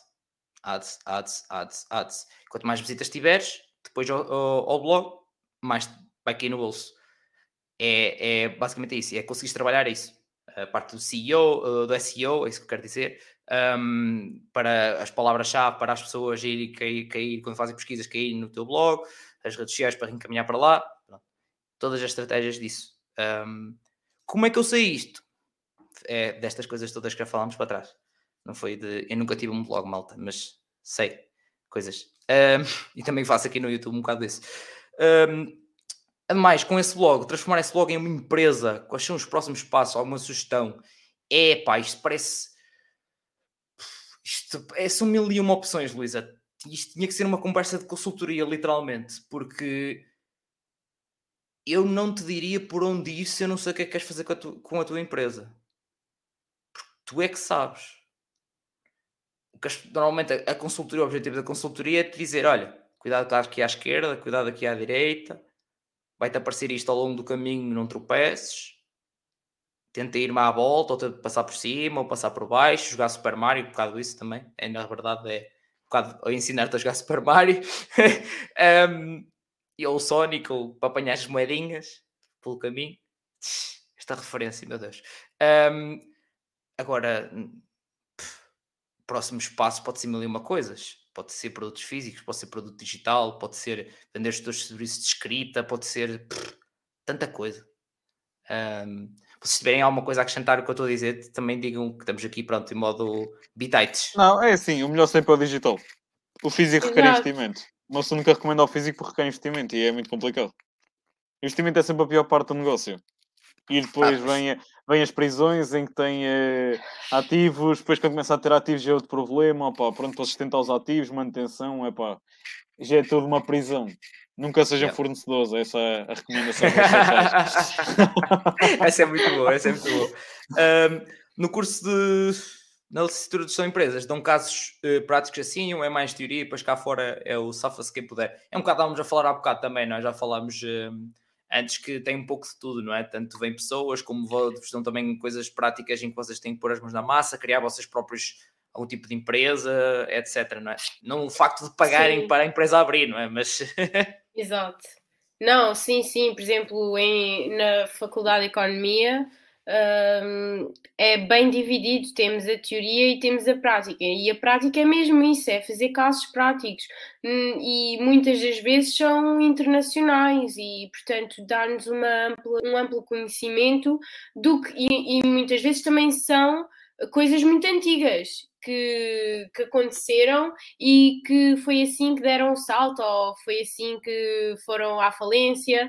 Tem, temos, as, temos as duas coisas, tanto os bons, os casos de sucesso, como os casos que, pronto, ficaram por ali. Portanto, lá eu posso dizer que a gestão de empresas em FAR está muito bem dividido, é muito equilibrado e as pessoas procuram fazer mesmo essa, é, é, essa questão entre fazer os casos práticos até semanalmente, no, caso, no nosso caso era semanalmente, davam primeiro a matéria teórica e depois, dois dias a seguir, fazia-se o caso prático dessa matéria uh, teórica. Portanto, aplicávamos exatamente a matéria que aprendíamos. Portanto, uh, é, é assim, claro que eles não nos ensinam a trabalhar e o mercado de trabalho é completamente diferente o que se dá no curso. Tem, temos que também saber disso a priori, não é? Uh, o curso dá-nos as bases teóricas, é um bocado também de cultura geral porque nós também precisamos disso e, portanto, é um bocado preparar para este choque com, com, com a fase do trabalho, mas uh, o, eu diria que nós uh, vamos para a fase do trabalho e, e vamos saber 5% do que, do que vamos ter que desempenhar. Nós vamos aprender praticamente tudo quando estivermos no ativo. Eu, eu acho que era. É, é, é sem é dúvida. Isso. Sim, sem dúvida. Mas isto aí em variedíssimos casos. Um, eu, com o, meu, com o meu curso, com uh, os 5 anos de empreendedorismo, quando eu fui criar o podcast, e passei por quatro, cinco áreas diferentes, vários projetos de empreendedorismo, uh, nacionais e internacionais, e tenho-vos a dizer, eu não sabia muita coisa quando criei isto, não é mesmo? Não sabia. E, é, portanto, é um pouco como há bocado estávamos na parte de fase de consultoria, pá, é muito contexto, de objetivos, do público-alvo, tanta coisa. Um, portanto, é, é, literalmente contexto a contexto. Portanto, quando chegar ao mercado de trabalho, nunca vai ser igual, por muito que na posição digam a mesma coisa, as empresas diferentes vai ser sempre diferente do que tu vais fazer. Um, portanto, é um bocado lá está, como a Mariana dizia muito bem, tens as bases, preparaste e quando lá chegares, tens a resiliência que foste obrigado a ter no ensino superior para continuar à procura, para te desarrascares. À tuga, né? desarrascar à tuga. Exatamente. um, entretanto, tens aqui o Asdrubal, à semelhança do que se passa em vários setores, acham que a IA e a gestão de empresas se irão atropelar num futuro próximo, alterando o paradigma da gestão de empresas em si? Pedro? Claramente que não, senão não existia software de gestão. Uh, basicamente, a IA foi uma enorme ajuda para a gestão. Uh, se não fosse a IA, era muito difícil ter a dimensão de empresas que existe atualmente, tal como todo o sistema de logística das empresas, ter empresas internacionais, intercontinentais, era impossível ter as empresas americanas a dominar mercados europeus, era impossível sem a IA. A IA possibilitou uma filtração de informação que nenhum gestor conseguia fazer. E temos programas de software gestão que já nos trazem informação toda detalhada e nós só temos que analisar. É, a nossa sorte é essa. A IA não nos pode substituir porque a IA não sabe ler informação. A IA sabe criar os números, mas não sabe ler. Ainda bem, espero que continue assim e que não se deem à maluqueira de alterar as coisas, porque a sorte da gestão é essa, não existe lógica. E quem achar que sai do curso a conseguir criar lógicas na gestão, é, epá, pode acabar por ter aquele problema e dar-se mal no mercado. Porque a melhor resposta que podes ter para qualquer pergunta é depende. E é uma resposta que vamos aprendendo e habituando-nos em gestão. É depende, depende dos fatores, depende dos malucos. Eu sei lá se o Elon Musk hoje lhe vai dar uma na cabeça e fazer uma coisa. Opa, uma é resposta coisa... que é, sim, dentro da empresa podes dar, não deixa clientes, pá. Não, não, não, a clientes não se dá. Uh, depende, a clientes disse amanhã digo-lhe a resposta. Não se diz na cara deles depende, não, amanhã digo a resposta, vou pensar no assunto. Usas uh, palavras que ele não percebe e diz, mas eu preciso ir mais a fundo a isto para lhe conseguir dar toda a informação necessária e apresentar num orçamento uh, detalhado. Amanhã voltamos a falar. Foi o melhor conselho de negócio que o Consultor nos deu, foi essa. Digam ao cliente a melhor coisa que podem responder a um cliente é essa. Amanhã eu digo-lhe a resposta. Porque se o cliente teve a força para nos vir perguntar uma coisa, é porque ele próprio pensou no assunto e não conseguiu responder. E uma pessoa não pode chegar lá e dar-lhe logo a resposta e dizer: Olha, isto era tão fácil, toma, vais fazer duas coisas. A pessoa não vai valorizar o teu trabalho, porque demoraste tão pouco a responder é porque era fácil, e vai fazer a pessoa sentir-se mal porque era burra. Se uma pessoa chegar ao pé de ti e tu disseres, é para amanhã dou-lhe a resposta, a pessoa vai sentir valorizada. Porque ele realmente, ele que é especialista na área, percebe tanto isto, demora um dia a pensar nisto, eu não preciso sentir mal. Eu não preciso sentir mal porque Ou então demora... dás lá, tá, lá de um cheirinho só e depois, olha, mas eu quero lhe apresentar a melhor informação possível, completa, amanhã. detalhada, amanhã. Mas, sim, mas não... Mas não fugindo ao tema, pronto, de, de analisar a informação e da IA. Por exemplo, temos casos agora na Bolsa Americana. Pronto, eu estava a brincar com o Elon Musk porque o caso dele é absurdo, da Tesla, que tem valor de mercado que não existe. Não existe e pode vir quem quiser dizer que tem aquele valor porque no futuro... Epá, se acham que o Elon Musk vai ser líder de mercado durante 50 anos, epá, parabéns a quem comprou as ações dele. É maluco. Nenhuma empresa se mantém líder de mercado 50 anos, é impossível. É impossível, não dá, pá. Por mais queiram, ou são a Arábia Saudita e exportam petróleo porque o petróleo é vosso, e aí sim vão ser líderes de mercado quantos anos quiserem, porque é inegável, é um produto inflexível, não dá, não posso crescer petróleo em Portugal. Uh, ou então vai mudar, porque as coisas estão sempre a mudar e a tecnologia vai evoluir. Mas eu acho que a IA vai sempre ajudar a gestão de empresas. Dificilmente no futuro não vai ajudar. Eu tenho aqui uma, uma opinião um bocadinho distinta, uh, no aspecto em que um, eu acho que eles não se, não se atropelam, eles complementam-se. E o, o meu primeiro semestre no, no mestrado de, de GSI mostrou-me, tive agora algumas bases sobre isso, em que a inteligência artificial vai aqui alavancar a forma como as empresas podem ter vantagem competitiva sobre os seus concorrentes. E, portanto, não vai alterar o paradigma da gestão de empresas, mas vai sim redirecionar a maneira como elas atuam e, portanto, vão ter uma, uma, uma atuação muito mais eficiente e muito mais eficaz devido a essa inteligência artificial. Um, é assim, a inteligência artificial hoje em dia está cada vez a evoluir muito, muito mais, e portanto temos máquinas a, a, a trabalharem por si que foram uh, treinadas e, e respondem e, e e, por exemplo, um, o reconhecimento facial, o reconhecimento da voz, e portanto isso hoje em dia está muito uh, a evoluir em, em, muito, e portanto se nós achamos que de há 20 anos para cá isto evoluiu, daqui a 20 anos vai evoluir vezes 100 elevado a 2, portanto vai, é um pouco assim, portanto eu acho que a inteligência artificial vai aqui complementar a gestão de empresas e, e vai alavancar a forma como uh, os CEOs gerem uh, as suas empresas. Por exemplo, vou dar aqui um caso prático da Netflix, não é por acaso que é líder de mercado. Uh, a Netflix utiliza a inteligência artificial para fazer sistemas de recomendação das séries às pessoas de forma geográfica, devido à sua idade. Portanto, isto é uma forma muito eficaz de uh, gerir uma empresa, porque a Netflix é uma empresa, não é?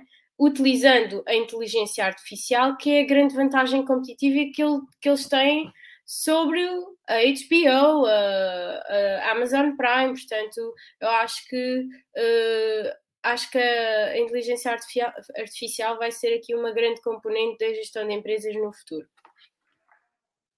Tenho a dizer que, inclusive, até já é bastante. Um, claro que no futuro no futuro e o que tem atrasado bastantes empresas e notou-se nos últimos dois anos é, é muitas não terem isso, um, não terem essa inteligência artificial ou a digitalização no geral, um, de, mesmo, porque e há muito mais coisas que a malta sabe, um, é, coisas grátis e coisas fáceis de usar. agora, voltando à, à, parte também falar há bocado, que é uh, no homem versus a máquina, não é? Um, há aqui uma variável que tenho a certeza absoluta que a inteligência artificial não vai conseguir lá chegar, que é a parte humana. As pessoas. Não chega lá. Não dá pode dar, a racionalidade Pode dar as melhores conselhos, tem todos os dados, tem tudo, mas não, não é uma pessoa. Ou seja, pode dar, olha, esta, eu acho que esta é a melhor decisão, ou tens estas duas decisões, e tu, enquanto pessoa, um, sabendo conhecendo o ser humano, teres uma terceira opinião, ou ser uma daquelas, ser a mais correta, mesmo que a máquina ache que não. Porque depois lá está, tem componente humana, mas se acho que isto acrescenta imenso e se acho que isto faz uma diferença enorme um, em, na competitividade das empresas, faz sem dúvida absolutamente nenhuma.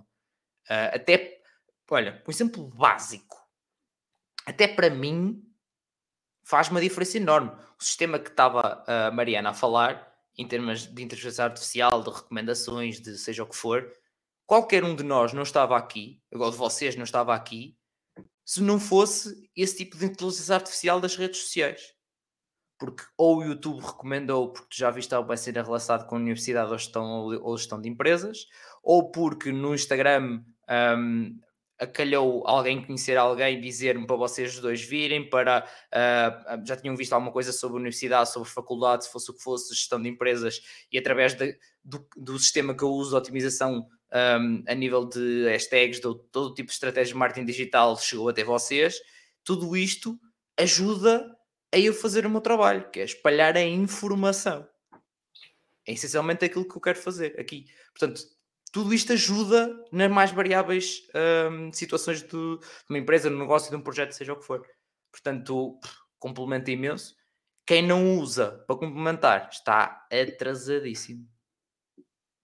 Mas 5 anos, 5 anos. E, e vai perder bastante no mercado em que está inserido, porque a inteligência artificial alavanca muito E, e, por exemplo, sobre a parte humana que estavas a falar há bocado, eu, por exemplo, durante este semestre estive a estudar um artigo que é o The Business of AI, e já há uh, empresas que uh, as máquinas que treinaram já conseguem uh, perceber a parte cognitiva dos humanos. Portanto, eles já estão a caminhar nesse sentido. Mas, Portanto, sim, Claro Nunca é 100%, não é? Há coisas Nunca é específicas é que... Não, não, mas Exato, mas eles podes, estão a fazer é... grandes evoluções e, portanto... Não, mas isso eu compreendo. Mas tu podes substituir toda a parte humana no sentido racional. Todas as decisões racionais podem ser substituídas por IA. Mas é aquela coisa, por algum motivo, os fundos de investimento não usam IA.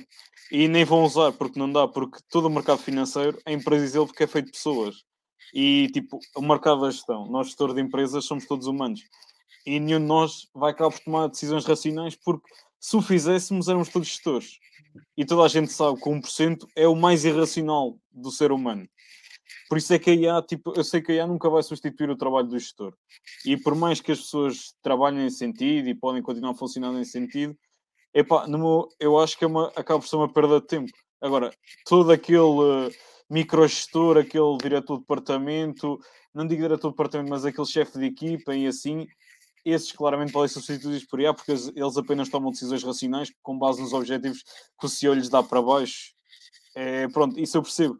Mas agora todos que estão inseridos na parte financeira de uma empresa arriscam-se muito a perder dinheiro se seguirem informações de IA, basicamente. Porque senão, aí eu tinha a certeza, os fundos de investimento, certo, certo já tentaram milhares de vezes usar softwares de IA para substituir o, os seus gestores de, de, conta, que eles têm, pronto, gestores de conta que gerem 30, 20 mil euros de carteira. Pronto, é de certo que eles já teriam sido substituídos por IA. Se fosse possível, haver racionalidade nos mercados e tanto nas decisões de CEOs. Opa, aquela coisa, uma pessoa não consegue ser racional, pá, seja por amor, seja por inveja, instinto.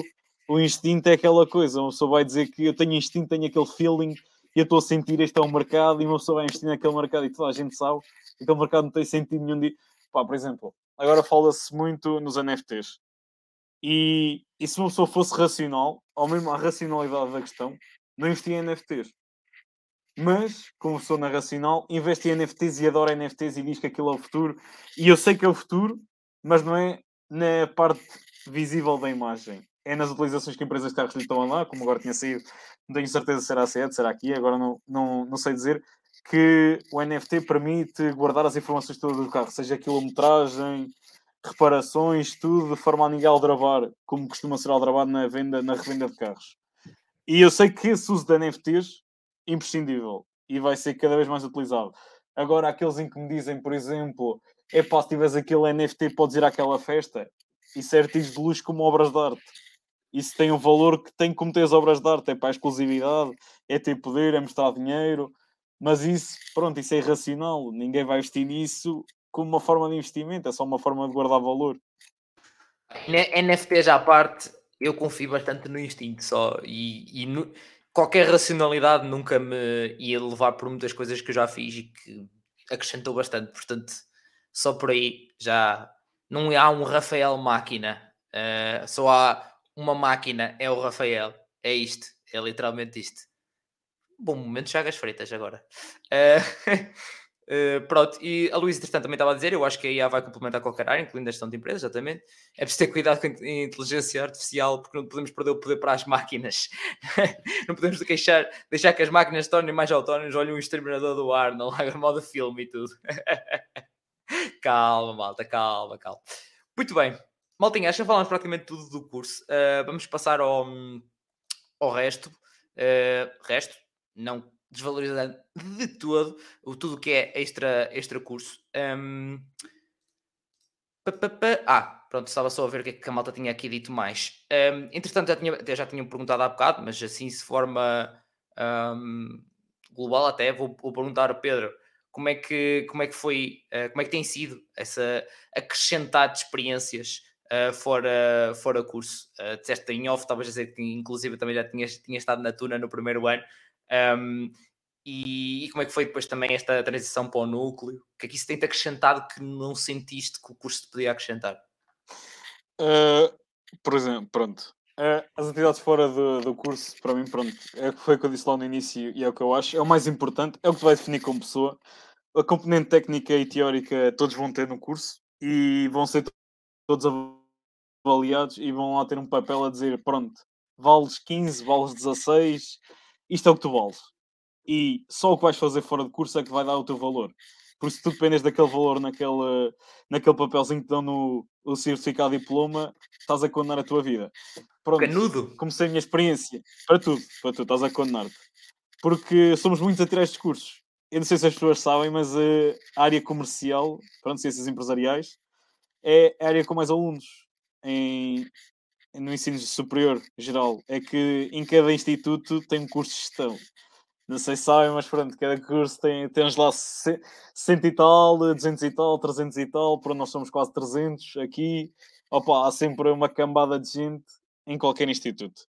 Mas pronto, comecei então na Tuna, como associativismo, experiência. É, no primeiro ano é o melhor tipo de associativismo que podem ter.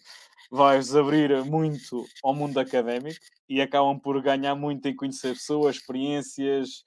Pronto, é, dão-se mais à comunidade depois, se querem realmente crescer como pessoas, recomendo mais o associativismo académico. Porque ele vai-vos ensinar coisas que vocês não conseguem compreender antes disso. Que é, vocês estão muito bem a no papel e podem dar teorias motivacionais e o que for preciso, mas vocês só vão aprender a trabalhar com pessoas quando não lhes pagarem nada. Quando vocês trabalharem com pessoas, com vocês, e vocês não lhe dizem assim, faz isto e eu pago de 5 euros, ou faz isto e eu pago de 20 euros, pronto, vocês vão perceber que torna-se tudo muito mais difícil. E motivar as pessoas para fazer trabalho de borla é a coisa mais complicada de todas.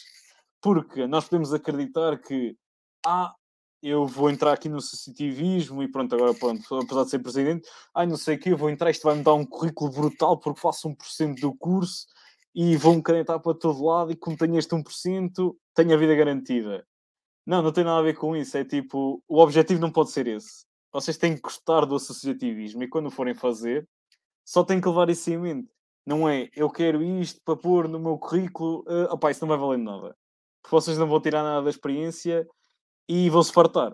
Vocês não vão conseguir estar a, a trabalhar com pessoas com o objetivo de querer pôr isto no currículo, porque depois vão encontrar milhares de problemas, porque são pessoas e não vão conseguir resolver porque estão tipo, epá, eu só me inscrevi nisto para ter isto no currículo, porque é que eu estou a ter problemas agora a trabalhar com vocês? É tipo, pessoal, isto é simples, façam um bocadinho, não sei o que, não sei o que mais. Não, ninguém vai fazer o que tu dizes por estás num cargo. Tens que aprender a trabalhar. O que é que a pessoa quer? Como é que eu consigo pôr essa pessoa a fazer aquilo? Conhecer as pessoas, aprendes a conhecer muitas pessoas. Por isso, tu não conheces a pessoa, vais-lhe dar o pior cargo que ela testa e não te vai fazer absolutamente nada e já perdeste um elemento e depois vais fazer o quê? Vais tirar essa pessoa e por outra, pior, fica-te com rancor. Além de não gostar do que tu fazes, ainda tem rancor. Mais uma ovelha negra a espalhar pelo núcleo, um, pelo grupo. E é aquela coisa, como se diz, né? supostamente se uma peça de fruta estiver podre, vão todas ficar podres. Sei que há um caso, boa dica é culinária, laranja, né? boa dica culinária para os universitários Pá, não deixem uma fruta ficar podre na, lá na, naquela tigela que tem as frutas, toda a gente tem em casa. Não deixem uma ficar podre, senão vai ficar tudo podre. É, uma dica, fica aqui a dica. Depois, depois vão limpar os moscos. E os colegas de é, casa vão ficar zangados com vocês. Pá, e na perspectiva também está a dizer aqui a Luísa, uh, mas quem é que trabalha a borla? Nem os cães bebem água de borla, levam chutes.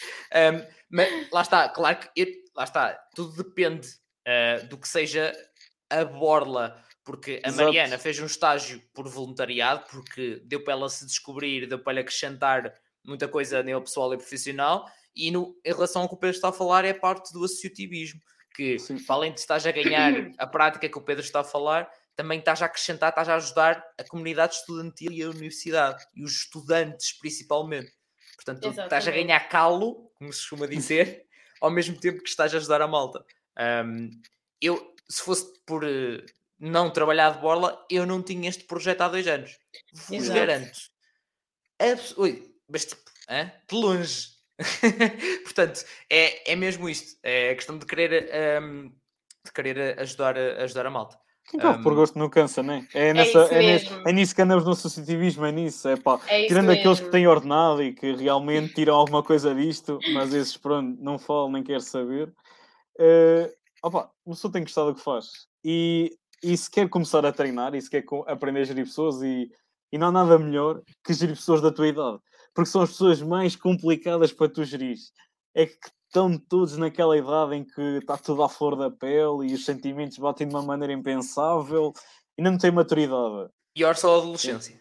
Pior só, mas é sempre possível trabalhar. Isso de associações do secundário que me lembra, pá, isso então é, é mesmo impossível. Isso é um leva a casa às costas. Vão ter que levar a casa às costas, mas pronto, agora já aqui já há, uma, já há pessoas que querem trabalhar e tudo, só que não há aquela maturidade suficiente para tu chegares e dizer tipo, opa, olha, tens de fazer isto, isto e isto, eu vou à minha vida e delego, e delego, porque o objetivo de um gestor é delegar a tarefa, e delego totalmente, ninguém pode delegar totalmente uma tarefa, tem sempre aquela presença, opa, e acaba sempre por tornar difícil. Mas eu, eu opa, gosto muito da experiência, senão não estava cá. Claro, é tipo, óbvio, não é? É, acho que é um bocado, um bocado óbvio. A Luísa está a dizer o problema da atualidade é que há muito pouca gente que quer trabalhar para não receber e não vê um benefício a longo prazo. Opa, um, o problema principal, a meu ver, não é o facto de tu quereres trabalhar como fez a Mariana de Borla. O problema é as empresas não quererem pagar. Acho que é um bocado por aí.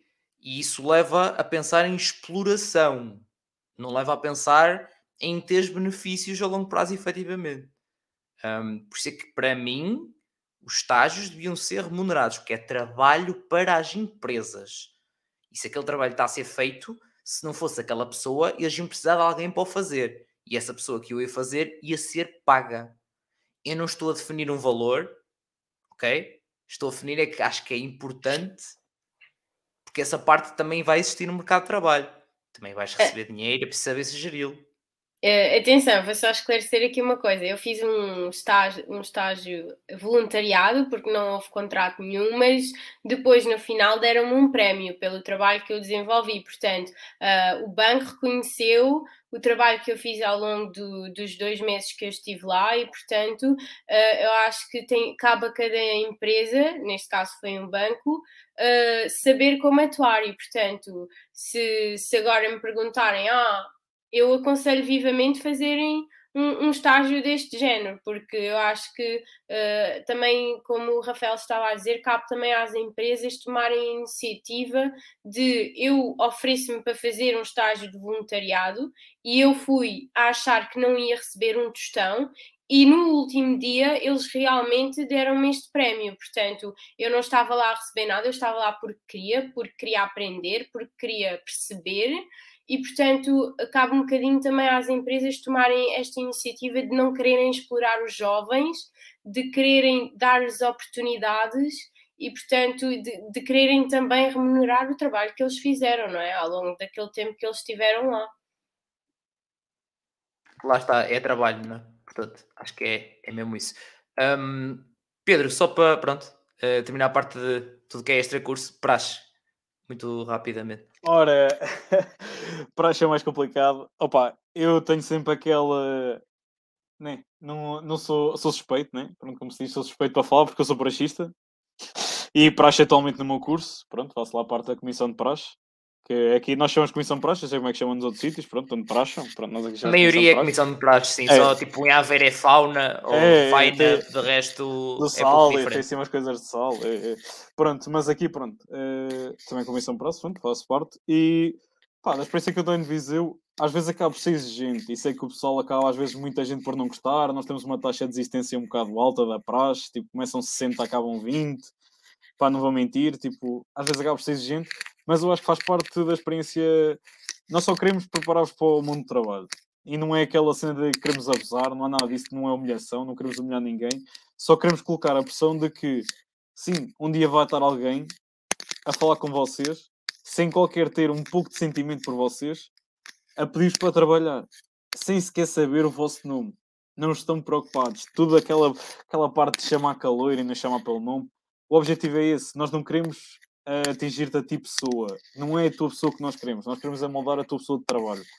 Não queremos saber o que é que tu fazes na tua vida privada. Eu não quero saber. Não, não tenho nada contra ti. É isso que as pessoas têm que perceber. Uma pessoa está lá e no momento em que sai, somos amigos. Vamos ver uns copos e acabou. Tipo, e quando estás na praça, estás na praça. Quando sais, sais. As pessoas têm que aprender a separar. para não acontecer uh, tragédias como já aconteceram, mecs e afins, e pessoas que levam a praxe como vida, um modo de vida. Não, aqui em Praxe Visa divertimos, estamos aí, todos rimos, vamos sair, vamos ali ao Palha B fins a 30 cêntimos, quartas à noite, e está tudo bem. E recomendo a todos uh, experimentar a experiência, se não, uh, não tinham feito, e eu estou a acabar o curso, e muitos que andaram na praxe estão a acabar o curso, por isso não vejo como um limitador de primeiro ano. Muito bem. Mariana, tu foste para a praxe, tiveste essa experiência ou nem por isso?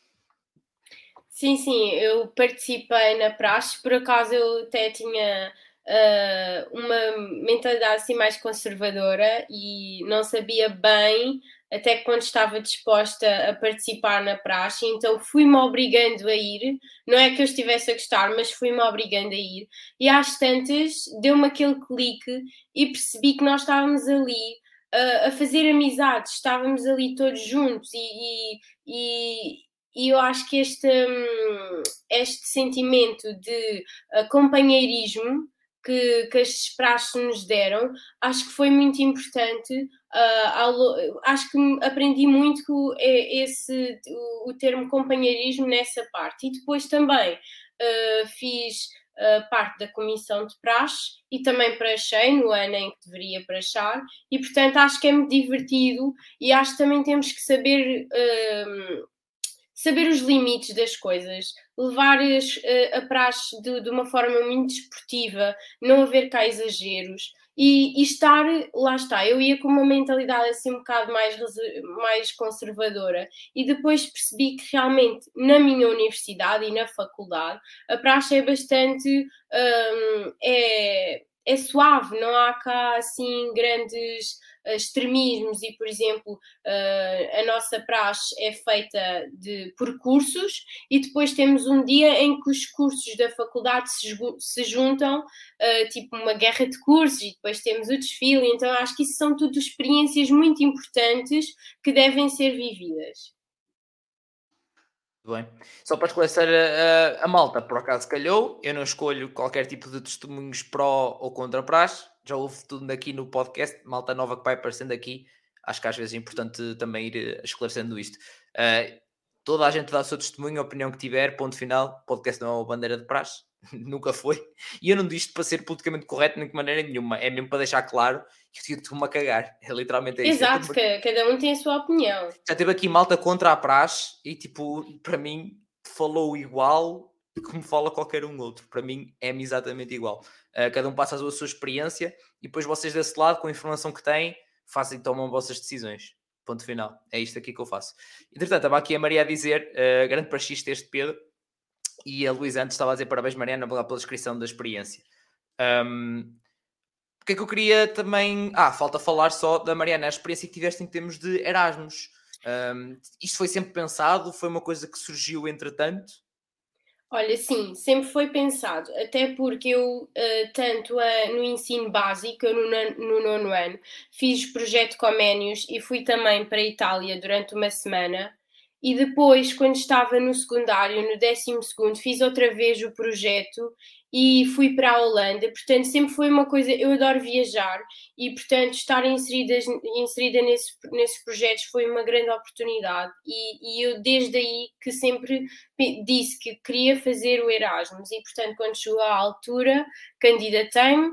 E, e, essas coisas são por médias e isso tudo, portanto, acho que se puderem, é, é, uma, é uma experiência muito recompensadora. É, é, é, aprendi muito enquanto pessoa, uh, lá está, a ser resiliente. Fui para um país sozinha e estudar, um, não fui aprender nada, porque realmente uh, não aprendi nada sobre o semestre nesse, nesse semestre, não, não foi grande aprendizagem, mas a experiência em si foi muito boa porque cresci enquanto pessoa, deu-me uh, certas ferramentas que hoje em dia são precisas.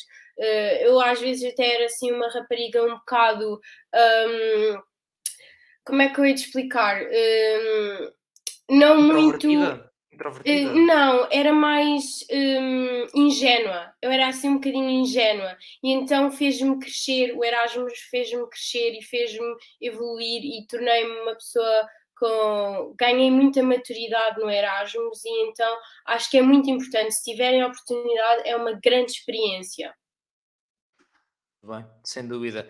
Já falámos aqui, já fiz uh, dois episódios exclusivos só sobre Erasmus com testemunhos e num tive quatro, no outro tive cinco pessoas e todas de países diferentes. Ou foi três e quatro, ou quatro e cinco, foram dois episódios completamente diferentes, todas de países diferentes. Fizeram Erasmus. Uh, e tenciono em breve também fazer outras coisas relacionadas com isso, um, trazendo até uma pessoa responsável pela parte organizativa da organização em si do Erasmus. Tenho esse contacto e vai acontecer vai acontecer. Já tenho confirmação que vai acontecer. Quando é que. Ainda, pronto, uh, ainda está por acontecer. Uh, isto bem, não faltam aqui coisas para fazer. Aqui, felizmente, não faltam ideias e coisas que a malta também faz questão e eu faço questão de pedir à malta. Uh, muitas ideias a malta vai dando, portanto eu tenho aqui todas a pontos. Isso não, não falha. Um, e a Luísa a dizer. Viajar é muito bom, conhecemos novos horizontes, novas realidades, novos povos. É como disse a Mariana, uma experiência muito enriquecedora, pois já abrimos muita cabeça para tudo. Sem dúvida, eu tive a experiência que tive um, é, eu tive a experiência de que o Passo Escolho falava, que é ir para fora cá dentro.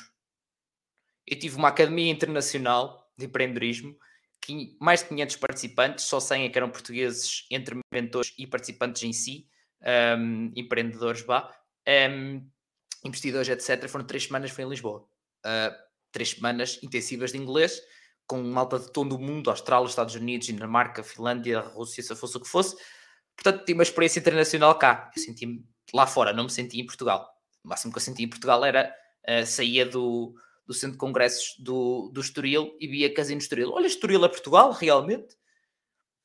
Praia, olha, Portugal. Oh, era um bocado, era uma que eu reconhecia de Portugal, entretanto.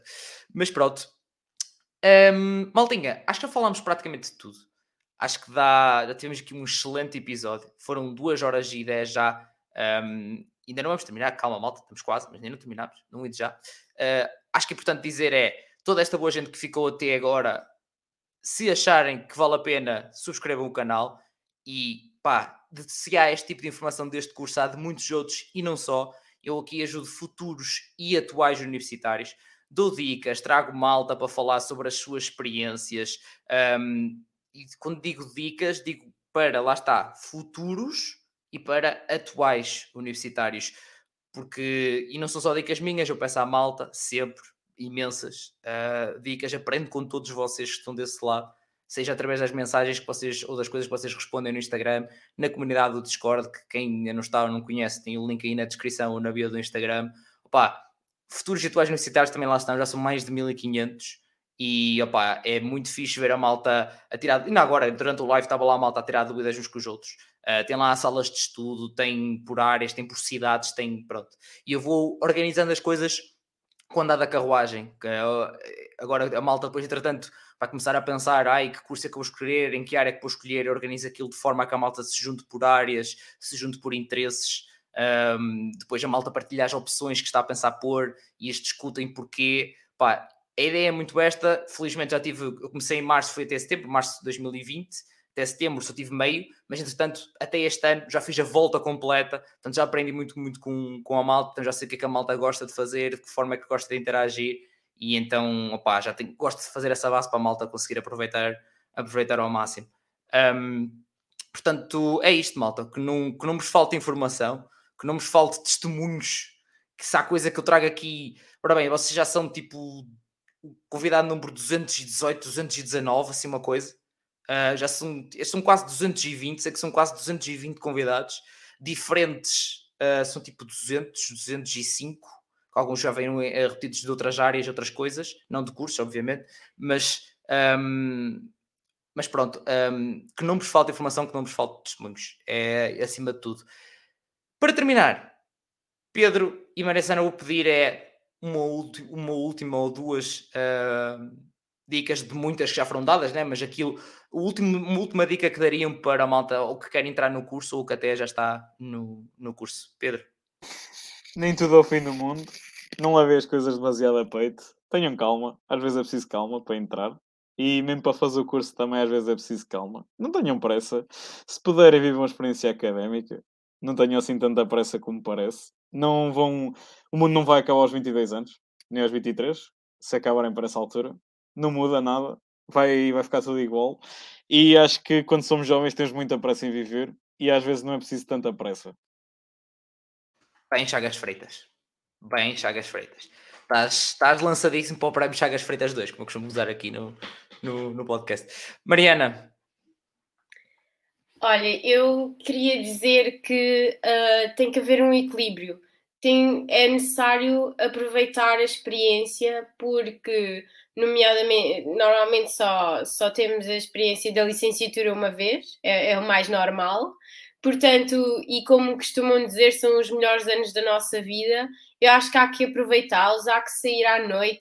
No caso da Universidade do Algarve, há que ir aos arraiais, há que ir uh, beber umas cervejas, há que ir a sair, há que se divertir, há que socializar, porque há muitas pessoas, por exemplo, eu já era do Algarve mas há muitas pessoas que vêm de fora e, e na, na, Universidade do Algarve há muitas pessoas do Alentejo e, e de outros sítios e portanto uh, há que ter essas experiências. E depois há que estudar e, e há que fazer a nossa parte e há tudo a seu tempo. Há o tempo de sair durante o semestre e há o tempo de estudar ali no, nos meses para tal. Portanto, eu acho que é isso. E se puderem fazer Erasmus, façam. Se puderem estar nas associações, façam. Por exemplo, eu não, não estive no núcleo nem na, consul, nem na Junior Consulting, porque pronto, nós não podemos estar em todo lado, não é? Portanto, acho que se puderem, façam, porque só vos vai agregar valor e vocês só vão aprender com isso. Portanto, acho que é o meu conselho. Sem dúvida nenhuma. Muito obrigado mesmo, Pedro e Mariana, por uh, terem aceito convite. Como já vos tinha dito, em off é difícil as pessoas responderem, quanto mais depois aceitarem para vir. Portanto, obrigado por isso. E às vezes a malta também pergunta: Ih, mas não trouxeste esta universidade ou aquela universidade? Eu mando mensagens, felizmente tenho até uh, comigo neste momento também, uh, vou mandando a pessoas que conheço, tenho comigo o, o André que tem-me ajudado também um bocado nisso, que pronto, que já é modo no Discord e tem-me ajudado também com isso, a comunicar com malta, a tentar arranjar malta se a malta não responder, eu não se faço milagres. É um bocado isto. Uh, portanto, desse lado também, se tiver malta que é de outros cursos, de outras faculdades ou assim, que eu ainda não trouxe cá, uh, pá, mandem mensagem. Um, ehm, ou se já for de um curso que já veio, mas que é de outra universidade, mandem mensagem também, porque eu quero fazer segundas partes. Uh, já fiz e quero continuar a fazer segundas partes de cursos com de outras faculdades que ainda não vieram. Portanto, é só dizerem, malta. Só tenho a agradecer em relação a isso. Para terminar, muito obrigado aqui à Luísa que diz para ir embora. Quero felicitar o Pedro, a Mariana e o Rafael por este podcast. Foi mais do que ótimo. Muito obrigado, Luísa. Muito obrigado. Obrigada. E também fez um apelo para subscreverem aqui o canal e as redes sociais. Obrigado, Luísa. e pensem mais nas pessoas com menos oportunidades, com pessoas deficientes, pessoas com limitações motores, etc. Uma boa noite para todos. Muito bem, Luísa. Excelentes apelos. Muito obrigado por ter, ter estado também desse lado. Um, muito obrigado a todos vocês que estiveram desse lado. E seja no YouTube, seja nas plataformas de áudio. E já sabem, como eu costumo dizer, portem-se mal, porque também é preciso. Um abraço.